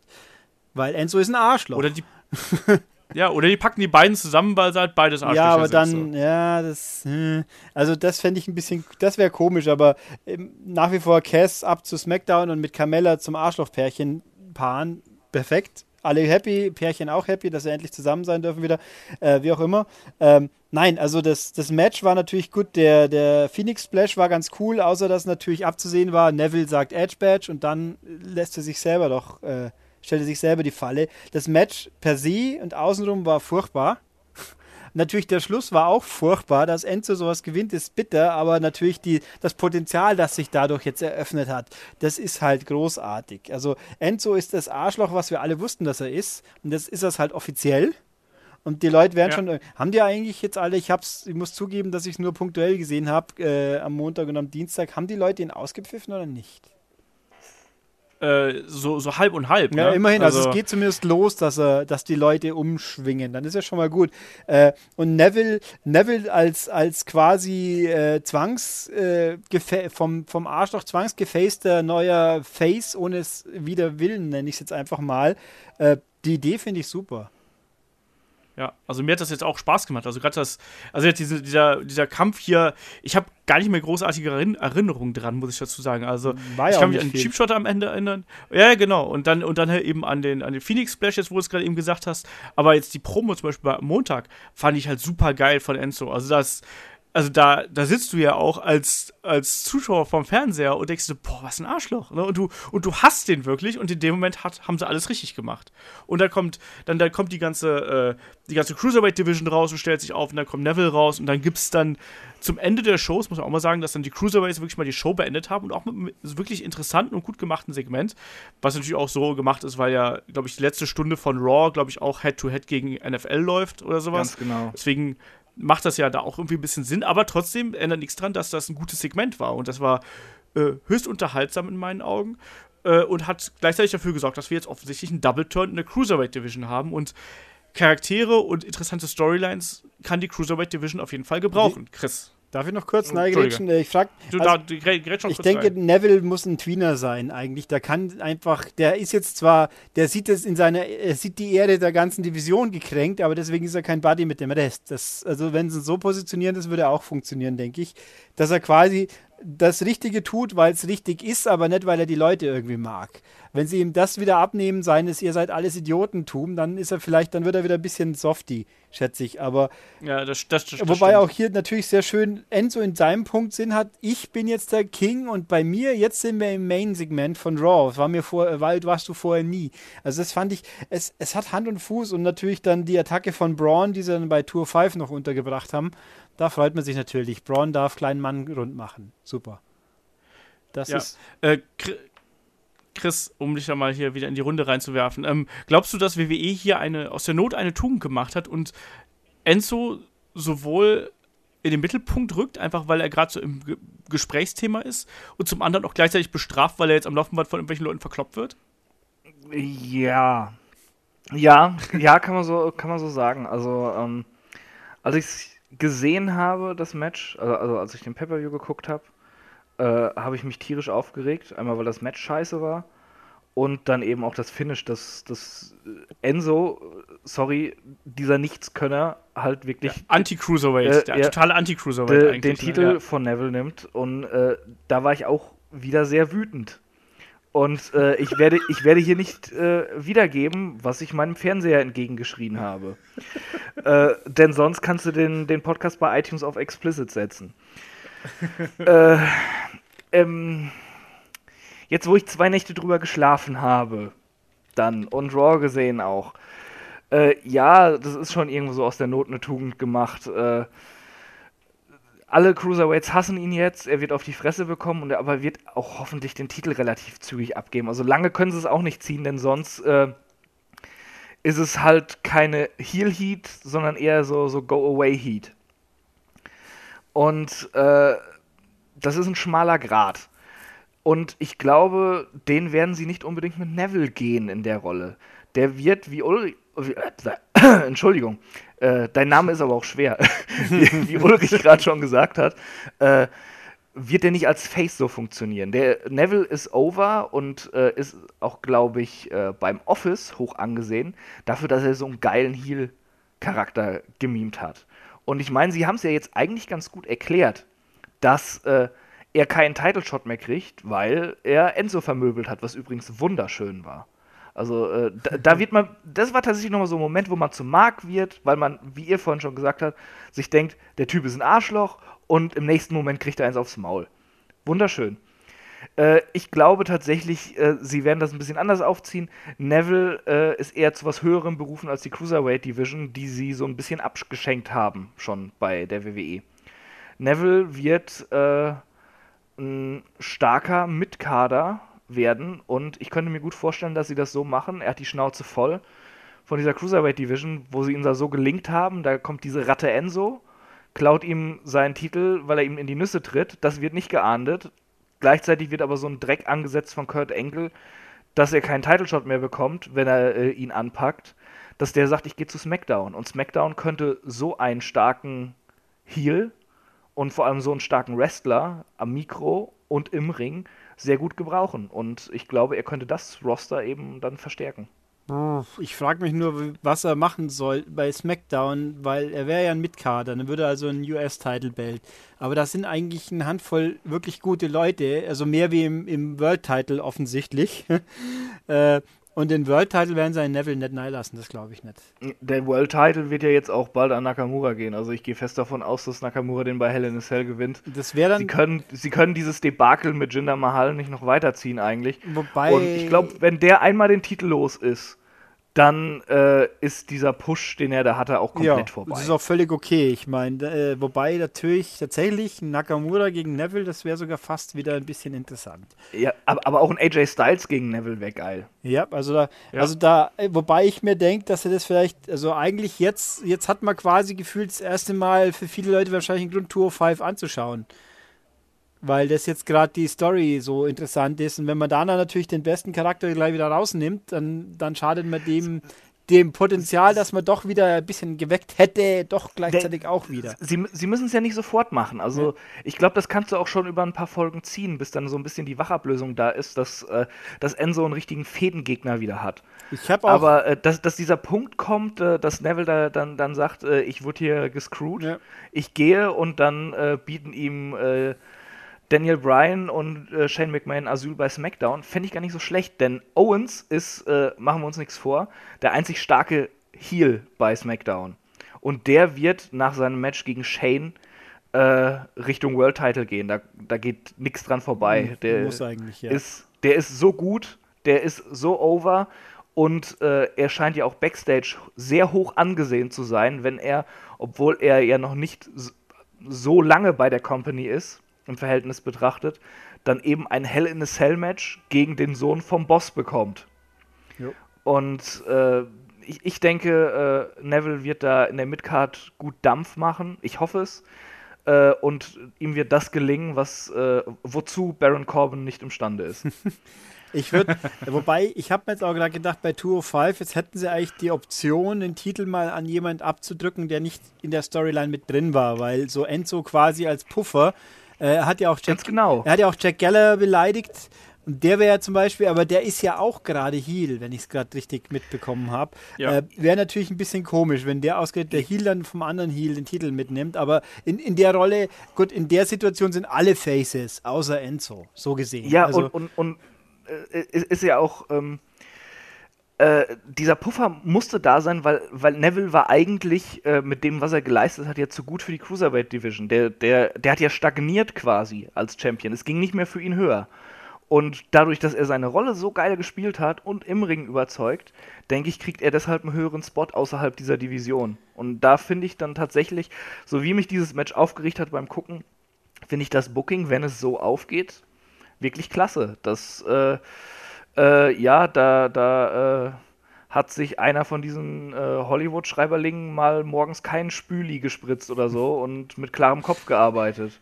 Ja, es ist auf jeden Fall, und dann natürlich, dass er zu SmackDown wechselt, statt bei, auch zu Raw aufzusteigen, ist ja irgendwie logisch, bietet sich an. Ich habe auch gedacht, es ist ein bisschen so Asuka-mäßig. Die konnte ja bei NXT auch nichts mehr erreichen, außer zu verlieren. Und dann ist es, also so schade es ist, dass der, also wie, wie soll ich sagen, so, so abrupt wie der Abgang jetzt war durch die Verletzung, im Endeffekt war es eigentlich wahrscheinlich die, die bessere Wahl, dass er jetzt ungeschlagen wegbefördert wird, statt dass er jetzt im letzten Match doch nochmal mhm. abgeschenkt hätte. Weil es einfach komisch kommt wenn sie alle immer abhau, abschlägt und dann im letzten Match geht es dann doch wieder noch. Es wäre, hm. Dafür war sie zu ja. dominant, dass es gut gewirkt hätte, sagen wir es so rum. Genau, ja, also, aber ich sehe es tatsächlich auch so. Also ich glaube, dass Neville hat ja in der Cruiserweight Division alles erreicht. Ich meine, der war super dominant, hat eigentlich so ziemlich jeden besiegt, der irgendwie da ist. Ähm, jetzt kriegt er dann eben kein Rematch mehr. Natürlich kann man da jetzt noch so eine Rache Angle irgendwie draus drehen. Äh, aber trotzdem, ich fände auch die Option nicht so schlecht. Äh, ich meine, das ist jetzt auch einer von den Cruiserweights, die ja auch absolut die Statur mitbringen, äh, dass die auch äh, in, einer in einer guten Midcard irgendwie mitkämpfen können. Deswegen bei SmackDown, äh, warum denn nicht? Vor allem mit dem Charakter, den er jetzt gelernt hat über diese Zeit. Da hat er dann wenigstens einer irgendwie genutzt, dass er da bei der Cruiserweight Division gelandet ist und hat da äh, wirklich an Ansehen gewonnen und eben auch äh, an neuen Fähigkeiten und Talenten dazu gewonnen, die vielleicht vorher noch so ein bisschen verschütt gewesen sind. Ne? In seiner äh, Ich bin der Mighty Mouse Charakter hier mit seinem Cape und ich weiß nicht was. Mhm. Also, also, ich, also ich hätte nichts dagegen. Ansonsten äh, finde ich diese Geschichte gerade sehr interessant und mir macht das äh, momentan auf jeden Fall Spaß und möchte gerne sehen, wie das weitergeht. Und insofern, naja, da akzeptiert man dann auch mal einen zehnminütigen Scheißkampf beim äh, Pay-Per-View, wenn dann am nächsten Tag wirklich halt ein Event kommt, der dich dann abholt, ne? also ein Ereignis innerhalb der, der Raw-Show. in diesem Sinne kann ich dann damit leben, weißt du, das ist so wie eine beschissene Folge bei The Walking Dead, mhm. wenn am nächsten Tag, wenn am nächsten, nächste Woche dann irgendwie das richtig abgeht, dann kann ich damit auch leben. Ja, dann würde ich sagen, lass uns mal zum Main Event springen. Main Event war ja bekanntermaßen das äh, WWE Universal Title Match zwischen Brock Lesnar, begleitet von Paul Heyman, und gegen den guten Braun Strowman. Und wir haben uns ja alle das große Duell der Mammuts hier erwartet, also den Clash der Titanen, wie auch immer man es ausdrücken will. Ähm, der kam auch, also es war ein richtig schöner Heavyweight-Kampf, den wir da gesehen haben. Aber dann doch irgendwie nicht so, wie wir uns das alle erhofft haben. Also am Anfang war es ja wirklich schon so, dass da der gute Braun alles genosellt hat, was ihm äh, Brock Lesnar entgegengeworfen hat. Also jeden Suplex, da ist er wieder aufgestanden und dann erst mit der Zeit, nach dem Kimura und so, hat dann Brock Lesnar so ein Gegenmittel gegen Braun gefunden und hat ihn dann am Ende auch nach einem F5 in den Sack gesteckt und hat den Sack zugemacht. Und schwupps, dann war der Kampf auf einmal vorbei. Und in diesem Moment, als dieser erste F5 kam und dass der Pin durchging, war ich kurz davor, den Couchtisch umzuwerfen. Weil ich wirklich so, what? Und hab wirklich so, ich konnte das nicht glauben, dass es genau, also ein sehr ähnliches Ende nimmt, wie bei Samoa Joe gegen, Braun, äh, gegen Brock Lesnar damals. Ähm, Ulrich, wie hast du das wahrgenommen? Wir haben kurz geschrieben darüber. Ähm, ich glaube, du warst genauso überrascht, oder? Ja, ich finde, ich, ich, fand den ganzen Kampf aber irgendwie, äh, ich weiß nicht, der hat mir nichts gegeben. Ich fand, der war zu wenig, ich weiß nicht, ich habe die Moves gehabt, da waren die Moves drin, da war Power, aber irgendwie kam mir das nicht, nicht so gut aufgebaut vor. Es war alles, äh, er kam mir irgendwie auch nicht dynamisch, gut, dynamisch bei solchen Brocken ist schwierig, aber also ich habe gesagt, es war genau das gleiche wie bei Joe inklusive dem Ende, wie du gerade sagst. Da war ja auch so, plötzlich ist vorbei. Äh, aber ich fand das Match von Joe besser. Und ich fand auch, dass Joe besser rüberkam, wie jetzt Braun. Braun hätte mehr, mehr sein müssen wie Joe, finde ich. Und hier hat er jetzt einfach am Schluss so plötzlich und abrupt verloren, obwohl er für mich gefühlt eigentlich gar nicht so viel eingesteckt hat. Gut, die, die ganzen Suplexe, aber die hat er ja. Da war jetzt ein Suplex, ja und? Und dann aber ein F5 ist dann plötzlich genug. Hups. Was? Also, ja, genau, also. Nee, ich finde, ich war da eigentlich ziemlich. Äh, ich meine, da war eh schon. Die Kurve ist nach dem Frauenmatch für mich immer weiter runtergegangen. Und dann, das war halt jetzt nicht das schlechteste Match, logischerweise. Ist auch schwierig, wenn vorher Enzo und Neville war. Aber es hat mich irgendwie null, null mitgenommen. Ich weiß nicht, ich, ich hätte, eigentlich sollte man meinen, irgendwie, also wenn mir jetzt jemand sagt, du könntest nochmal Brock gegen Braun in irgendeiner Form haben oder Brock gegen, gegen Roman Reigns, das ist eine Paarung, die funktioniert. Stimmt. Brock und Roman, die haben gut funktioniert. Die hauen sich auf die Fresse. Da geht's rund. Das geht zacki. Hier Braun gegen Brock. äh, die hauen sich zwar auch irgendwie auf die Fresse, aber irgendwie. Ja. Ja, es war, es war ein bisschen merkwürdig. Man hat Braun sehr schnell sehr, äh, also sehr angeschlagen dargestellt, finde ich. Du hattest halt diese Anfangsphase gehabt, wo halt quasi nichts verkauft worden ist und dann hat man so das Gefühl gehabt, so von 0 auf 100 war er dann irgendwie im Eimer.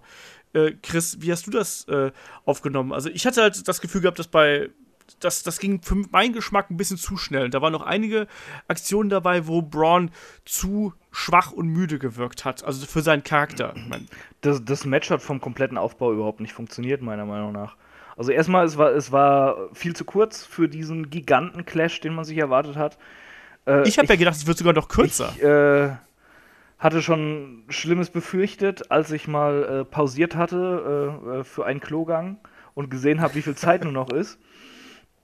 Äh, und dieses Match hat einfach nicht gepasst. Also, wie, wie, Ulrich gerade schon sagte, Samoa Joe gegen Brock Lesnar war viel besser, weil es von Anfang an von beiden Seiten eins auf die Fresse gab.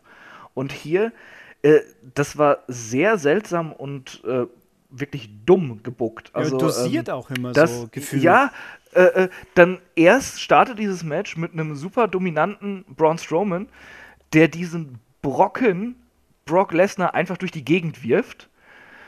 Und äh, Lesnar ist total verdutzt und also denke ich mir so, das, das passt nicht so ganz irgendwie. Also, äh, Braun hat auch gegen Roman Reigns gekämpft und er war auch, hatte auch viele dominante Phasen. Aber Roman, der halt irgendwie so gefühlt, ähm, äh, ja, äh, nur halb so breit ist wie ein Lesnar, hat sich nicht immer so durch die Gegend werfen lassen und war, war da nicht erstmal für äh, gefühltes Ja im Eimer in diesem Match. Mhm. Und äh, dann diese Phase mit Lesners Dominanz, äh, ja, da kam halt auch nicht viel rüber. Das, das war der, der Kimura äh, was ich auch schon seltsam fand, im, er setzt ihn im Stehen an, Braun fasst ins Seil, Ring, ja. Ringrichter reagiert nicht, dann, ja. dann äh, lässt er los, lässt sich auf den Boden ziehen, äh, versucht wieder ins Seil zu kommen und dann bauen sie es so auf wie, oh, er muss ja übrigens ins Seil greifen, um aus dem Griff rauszukommen. Er, er kommt ins Seil, Ringrichter unterbricht diesen Griff. Was zur Hölle? Er hat vorher schon reingepackt und war in diesem Griff. Ja, das habe ich auch nicht verstanden. Äh, vollkommener Bullshit. Dann. Ähm, das zählt nur am untersten Ringseil vielleicht. ja, in, das wäre eine schlüssige Match Logik, auch. weil normalerweise solche Aktionen immer nur ins unterste Ringseil gehen, so eigentlich. Nee. Oder meistens, okay. Aber, aber äh, wahrscheinlich ist es irgendwie die Stipulation des Matches gewesen. so. Aber äh, war schon Bullshit. Und dann äh, kommt ja eigentlich nicht so viel. Dann kommen diese Suplexes wo, wo Braun halt auch schon gezeigt hat, dass er sie no-sellen kann und sie ihm nicht so viel ausmachen. Und dann kommt dieser F5 und dann ist schon vorbei. Und, und das war so, so, so, so. Ah, das war, das war nicht der Höhepunkt des Matches. Das, das war. Das war so nichtssagend, so belanglos und auch wirklich schlecht. Denn äh, Braun hat in anderen Matches schon viel mehr eingesteckt und ist da rausgekommen. Und äh, auch so, äh, es, es, war jetzt nicht, dass, dass Lesnar da irgendwie äh, dann, dann irgendwie so, so, so, Trick 17 angewendet hat, so, so, so, so äh, ich bin im Bedrängnis, oh, F5 gerade noch gerettet, das, das war einfach, so, die, die Moves wirkten nicht, als wäre das ein äh, zusammengebucktes Match gewesen, so, sondern einfach wirkte, wirkte jede Aktion aneinander geklatscht, so, so wahllos. Und das hat mir überhaupt nicht gefallen, weil, weil Braun halt auch gezeigt hat, dass er, dass er mit anderen Big Men gut harmoniert und weiß, wie er so ein Match zu worken hat. Und äh, da frage ich mich, hatte Lesnar keinen Bock oder äh, wollten sie ihn irgendwie beschützen oder, oder was auch immer. Auf jeden Fall ähm, finde ich, ist das eine, eine, ziemliche Kerbe so in diesem Push von, von, äh, von Braun Strowman, dass er so nach einem F5 liegen bleibt. Ja. Allerdings, ähm, und das ist halt auch äh, was ich ziemlich schlimm finde an, an diesem Ende dann, äh, kann man ja durchaus Parallelen eben zu den Matches von Roman Reigns ziehen. Äh, Lesnar, wenn man sich mal so anguckt, äh, der macht den F5 und kommt damit durch und, und in, der letzten Zeit äh, ist da nie mal einer ausgekickt oder so. Es war F5 und Schluss. Und, und baut ihn auch gerade wieder und, auf zur äh, zerstörerischen und Waffe. Und bei Roman ist es das Gleiche. Da, da, kann vorher stundenlang nichts kommen. Es kommt der Spear und es ist Schluss. Und äh, diese beiden werden das wird WWE leider durchziehen. Damit haben sie es jetzt komplett gesagt. Wir machen das. Es ist uns scheißegal, ob ihr das sehen wollt oder nicht. Bei WrestleMania gibt es im Main Event Brock gegen Roman um den Universal Title, weil dann kann Roman ihn endlich besiegen und äh, äh, wird zu äh, Jesus Christus des Wrestlings gekürt, weil dann gibt es ja niemanden mehr, der ihm was anhaben kann. Und äh, das ist jetzt schon so vorhersehbar, so belanglos, so schlecht, so entgegen dem Willen der Fans ist, das ist eine absolute Farce. Aber und das ist, ich finde es so traurig, dass diese ersten vier Matches mir so Spaß gemacht haben und die letzten drei äh, also gut, Enzo kann man jetzt vielleicht aus, ausklammern, weil sich da was ergeben hat, aber, äh, aber dann Roman Cena und Lesnar gegen Strowman, die einen ja, das waren die Money-Matches des Pay-Per-View, die einen dann wirklich so runtergezogen haben und so diese, diese Scheißpläne offengelegt haben. Ja. Wobei auch noch natürlich, eigentlich kann man ja dann theoretisch auch gleich sagen, dann die Hälfte der Teilnehmer beim Rumble sind auch schon außen vor, weil da muss ja einer von SmackDown gewinnen, sonst klappt ja das mit WrestleMania auch schon wieder nicht mehr. Ja. Also kannst schon gleich ja. sagen, okay, tut mir ja leid, Joe, Finn, äh, alle anderen. Ja, außer Roman Reigns gewinnt natürlich den Rumble auch wieder. Dann ist es. Nochmal zum dritten Mal. wird dann so, damit die Auspfeif-Trilogie auch komplett wird. Ähm, ja, hätte auch einen gewissen Charme, aber äh, also einen destruktiven Charme ja, natürlich. Aber, aber, ja, es ist äh, Mai. Ich meine, WrestleMania ist so lang, da muss man sich halt an sagen, die anderen fünf, dreiviertel Stunden sind okay gewesen, hoffentlich. Ja, aber es ist halt schon ein bisschen, also wie Chris es schon sagt, ne? Also jetzt, es, es sieht alles danach aus, als ob WWE das halt wirklich durchziehen würde mit Brock gegen Roman Reigns. Ähm, also für mich war das jetzt auch echt so eine, so der, der, der, ja, der Scheitelpunkt eigentlich. Also, weil sonst, ich hätte halt, ich habe echt mir gewünscht, dass Braun das Ding gewinnt, einfach damit er auch diesen Push jetzt wieder kriegt. Ich meine, er hat jetzt nichts finde ich, an seiner äh, Glaubwürdigkeit eingebüßt. Also diese Wut, diese Zorn, diese Zerstörungskraft, die hat er dann bei Raw am Tag drauf wieder ähm, unter Beweis gestellt. Das war dann auch unterhaltsam und so. Aber es ist trotzdem so, dass dass gerade ein Braun Strowman, der halt so als unzerstörbar äh, dargestellt worden ist, dass er nach, ich weiß nicht, ich glaube, es waren fünf oder sechs Suplexe und ein F5, dass er quasi und den Kimura, fair enough, ähm, dass er dann die Segel gestrichen hat. Und das ist einfach zu wenig gewesen. Ähm, und wie du gerade gesagt hast, Chris, also ich kann diese Theorie kann ich nachvollziehen. Mir ist es auch gerade aufgefallen, als wir das Match John Cena gegen Roman Reigns irgendwie besprochen haben, wie viele Parallelen da bestehen im Aufbau dieser beiden äh, Obermuftis da, also Roman Reigns und Brock Lesnar. Und deswegen, also, das sieht alles ganz klar danach aus, als ob das darauf hinauslaufen würde. Und jetzt auch der Main Event hat mich enttäuscht. Ich habe gedacht, das wird halt wieder so ein geiler Sprint, wo sich die beiden da wirklich zerstören. Und der war als, als Heavyweight Clash okay, so an sich. Das war jetzt, wie ich fand, so war das in Ordnung, aber es war, es hätte viel, viel mehr sein können. Und wir haben es gerade gesagt, also Samoa Joe gegen äh, Brock Lesnar war da das weitaus bessere, weil intensivere Match und schnellere Match auch. Und hier hatte man eben diese Diskrepanz zwischen diesen Angriffsphasen, die halt durchaus gut waren, und diesen plötzlichen, oh mein Gott, ich kann mich nicht mehr bewegen, ich muss mich jetzt auf Brock drauflegen, Phasen. Und das habe ich ja eben, das hat mich aus dem Kampf rausgenommen und hat dann auch bei mir vieles kaputt gemacht, wie ja bei euch auch. Und jetzt werden wir mal sehen, äh, wie das weitergeht. Das heißt ja auch, dass Brock noch ein, maximal ein, maximal zweimal äh, in diesem Jahr oder wann auch immer irgendwie auftreten wird ne, wann wird das passieren? Noch ein Match bei Survivor Series und dann ist es das schon. Mhm. Also, also bei Survivor Series brauchen sie eigentlich nur am wenigsten, wenn sie halt auf das Gimmick gehen. Team. Die, wenn sie auf das die Teamgeschichten, ja. weil im, mit wem soll er denn bei Raw teamen? Das funktioniert ja gar nicht als Konzept. Nee, da sehe ich selbst, nicht. Selbst Braun, allerdings Braun zu teamen wird auch schon fast ein bisschen schwierig. Mit wem? Also die ganzen Top-Leute, die funktionieren miteinander nicht. Mit wem will ich den Samoa Joe in den Ring stellen als Team? Hm. äh, aber Cesaro und Seamus zum Beispiel, so als, als äh, Oberschläger hier, das, das geht schon. Samoa Joe ist da, glaube ich, relativ genügsam. ja, also nicht, nicht von ihm Klar. aus, aber er, ich meine, von, von der äh, Inszenierung her finde ich, fände ich es ein bisschen problematisch, ihn jetzt zum Teamplayer, selbst wenn es temporär ist, zu, zu Ja, aber, aber das macht doch den Reiz der Series auch immer aus, dass dann eben so Stinkstiefel dabei sind in den Teams. Ja, also ich, ich hab, muss zugeben, dass ich überhaupt nicht mehr weiß, was letztes Jahr bei Survivor Series war. Ich habe es völlig vergessen. Also da, da, hatten wir, da hatten wir ja auch so durchgemischte Teams. Da hatten wir doch äh, äh, WWE Champion gegen Universal Champion und äh, die Teams waren jetzt nicht Face gegen Heel, sondern durchgemischt wirklich. Da gab es dann ja wirklich die, die diese ganzen äh, äh, kleineren Diskrepanzen äh, zwischen den Teammitgliedern. Das, das war eigentlich ganz schön. Ja, also ich meine, mal, also jedenfalls. Und Brock gegen Goldberg. Ah, ja, das war nicht so schön. Also hätten wir jetzt, hätten wir statt Goldberg Braun genommen, dann hätte es auch funktioniert. Dann wären wir das, aber, also ich kann hier wieder nur sagen, weil eben äh, äh, Reigns gegen Braun war um Längen besser wie Brock gegen Braun. Was Ja. heißt, dass Reigns als Absolut. Gegner auch, auch äh, funktio mehr funktioniert und er eigentlich doch mehr Potenzial auf, auf Sicht hat, wenn, äh, wenn sie ihn halt mal irgendwann turnen würden, vielleicht. äh, Dann, Niemand turnt. nee, Roman. außer, ja, ich meine, selbst Hogan ist irgendwann mal geturnt, also so gesehen.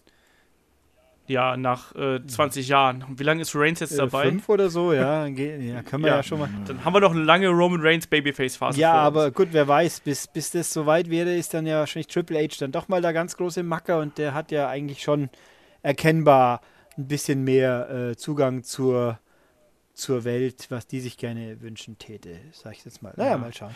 wir schauen mal, wie es weitergeht. Aber die, es war wirklich so, dass so die zweite Hälfte vom Event ist doch so ein bisschen äh, bergab gegangen, sagen wir es mal so. Das hat mir auch David geschrieben. Er meinte halt auch so, ja, äh, die zweite Hälfte war halt irgendwie so bla. Und das waren eigentlich die Matches, auf die man sich so richtig gefreut hat. Und im Endeffekt haben halt die Matches abgeliefert, von denen man am wenigsten erwartet Ja. hat. Deswegen ich von euch beiden nochmal so äh, ein Mini-Fazit mit irgendeiner obskuren Bewertungsskala. Von mir aus, wie viele Bananen bekommt dieser Event auf einer Bananenskala von 1 bis 8?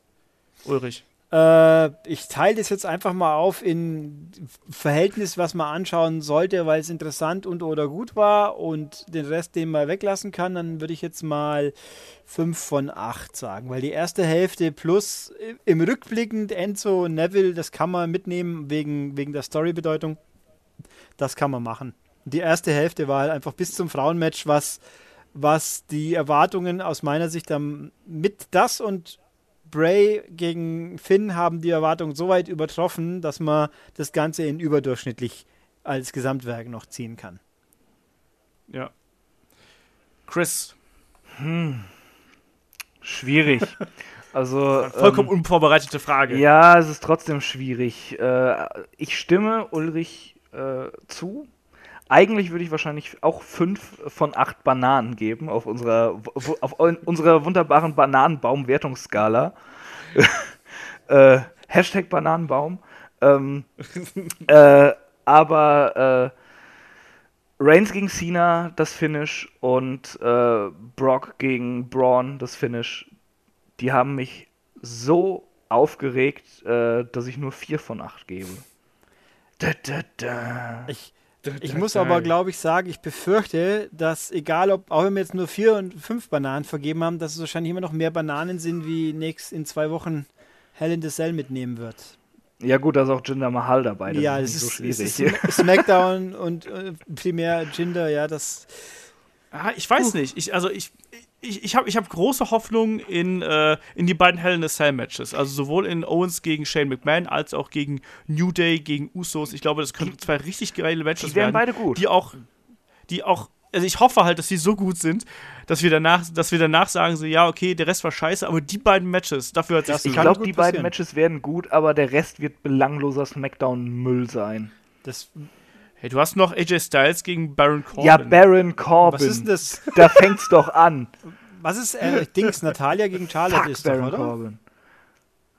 Ja, das Ja. könnte auch okay das werden. auch das noch- war bei Wer, wer Natalia gegen? Charlotte. Charlotte. Charlotte Ach so, Flair. ja. Das ja, war, ich, gewinnt Charlotte. ich entsinne mich vage an, was war das, Roadblock letztes Jahr, oder? Dieses äh, Network-Only-Event, dass da noch kein voll Ja. War. Das, da war das Match, glaube ich, mich vage zu entsinnen, zwischen diesen zwei Frauen echt gut. Also, und ich meine, Charlotte braucht man nicht drüber reden, ist ja die Queen und äh, Natalia, wenn sie eine vernünftige Gegnerin hat, dann kann sie auch was. Also, ja, und wenn dann womöglich äh, der Money in the Bank Dings mit Nei mischt, dann kann man sich wenigstens vielleicht vernünftig aufregen drüber. Das ist ja auch okay. Ja, mal gucken. Ich finde es übrigens lustig, dass Carmella jetzt wieder ihr altes Outfit trägt. Das finde ich sehr vorteilhaft übrigens, nicht mehr diesen komischen Badeanzug. Ich Zeit bin, lang anhatte. also, ah, ja gut, es geht timing-technisch nicht auf. Es wäre auch eine gute Situation, beim Einlösen vom Koffer äh, Cass mit einzubringen. Aber das, Da glaube ich, können wir lang drauf warten. Im Rollstuhl. Du willst die beiden aber auch wirklich gerne zusammen Nein, sehen, ich finde es einfach. Äh, ich finde, warum nicht? Ich meine, also es fängt schon an. Tatsächlich ist die äh, irgendwo letztens mal Interview. Es stimmt ja, die, die sind ein Paar, die sind schon lange ein Paar. Warum müssen die in getrennten Brands unterwegs sein, wenn es storytechnisch keinem von beiden einen Vorteil bringt?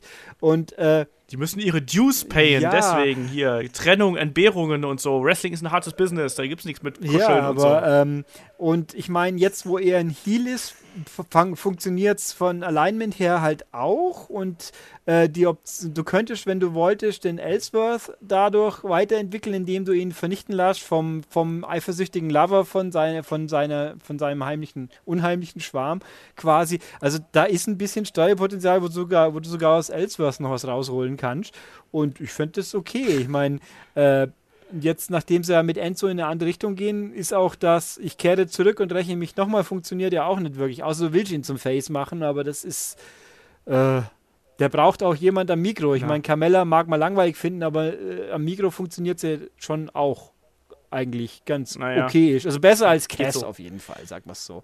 Ja, alles funktioniert besser als Cass. Auch eine Banane würde besser am Mikrofon funktionieren als Ja. Cass. Also, ich Äh, fände es okay. Ich ja, mein, wenn sie es nicht machen, ist es Was hast so du schlimm. eigentlich mit den Bananen? Ich weiß auch nicht. Ich, ich habe ich hab hier die ganze Zeit einen gelben Post-it vor mir. Vielleicht, vielleicht liegt so, so, so einen gelben Textmarker. Vielleicht erinnere ich mich die ganze Zeit latent an eine Banane. Oh, ich muss mal wieder was essen. Ich weiß es auch nicht. Man weiß es nicht.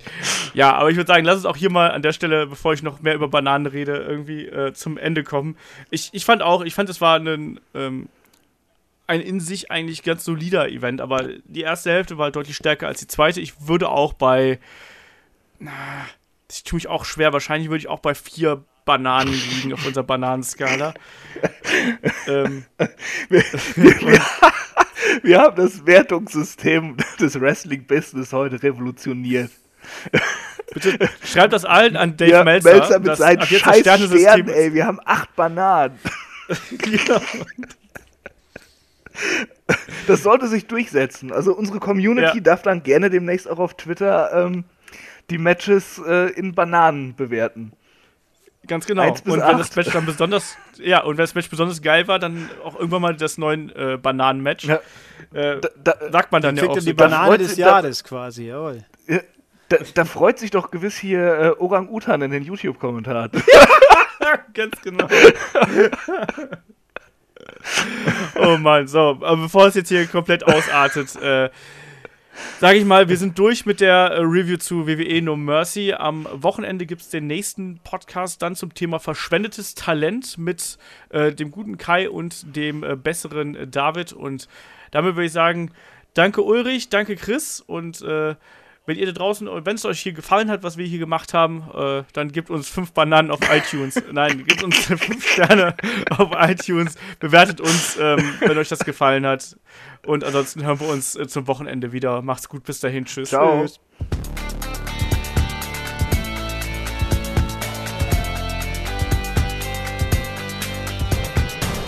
Headlock, der Pro Wrestling Podcast.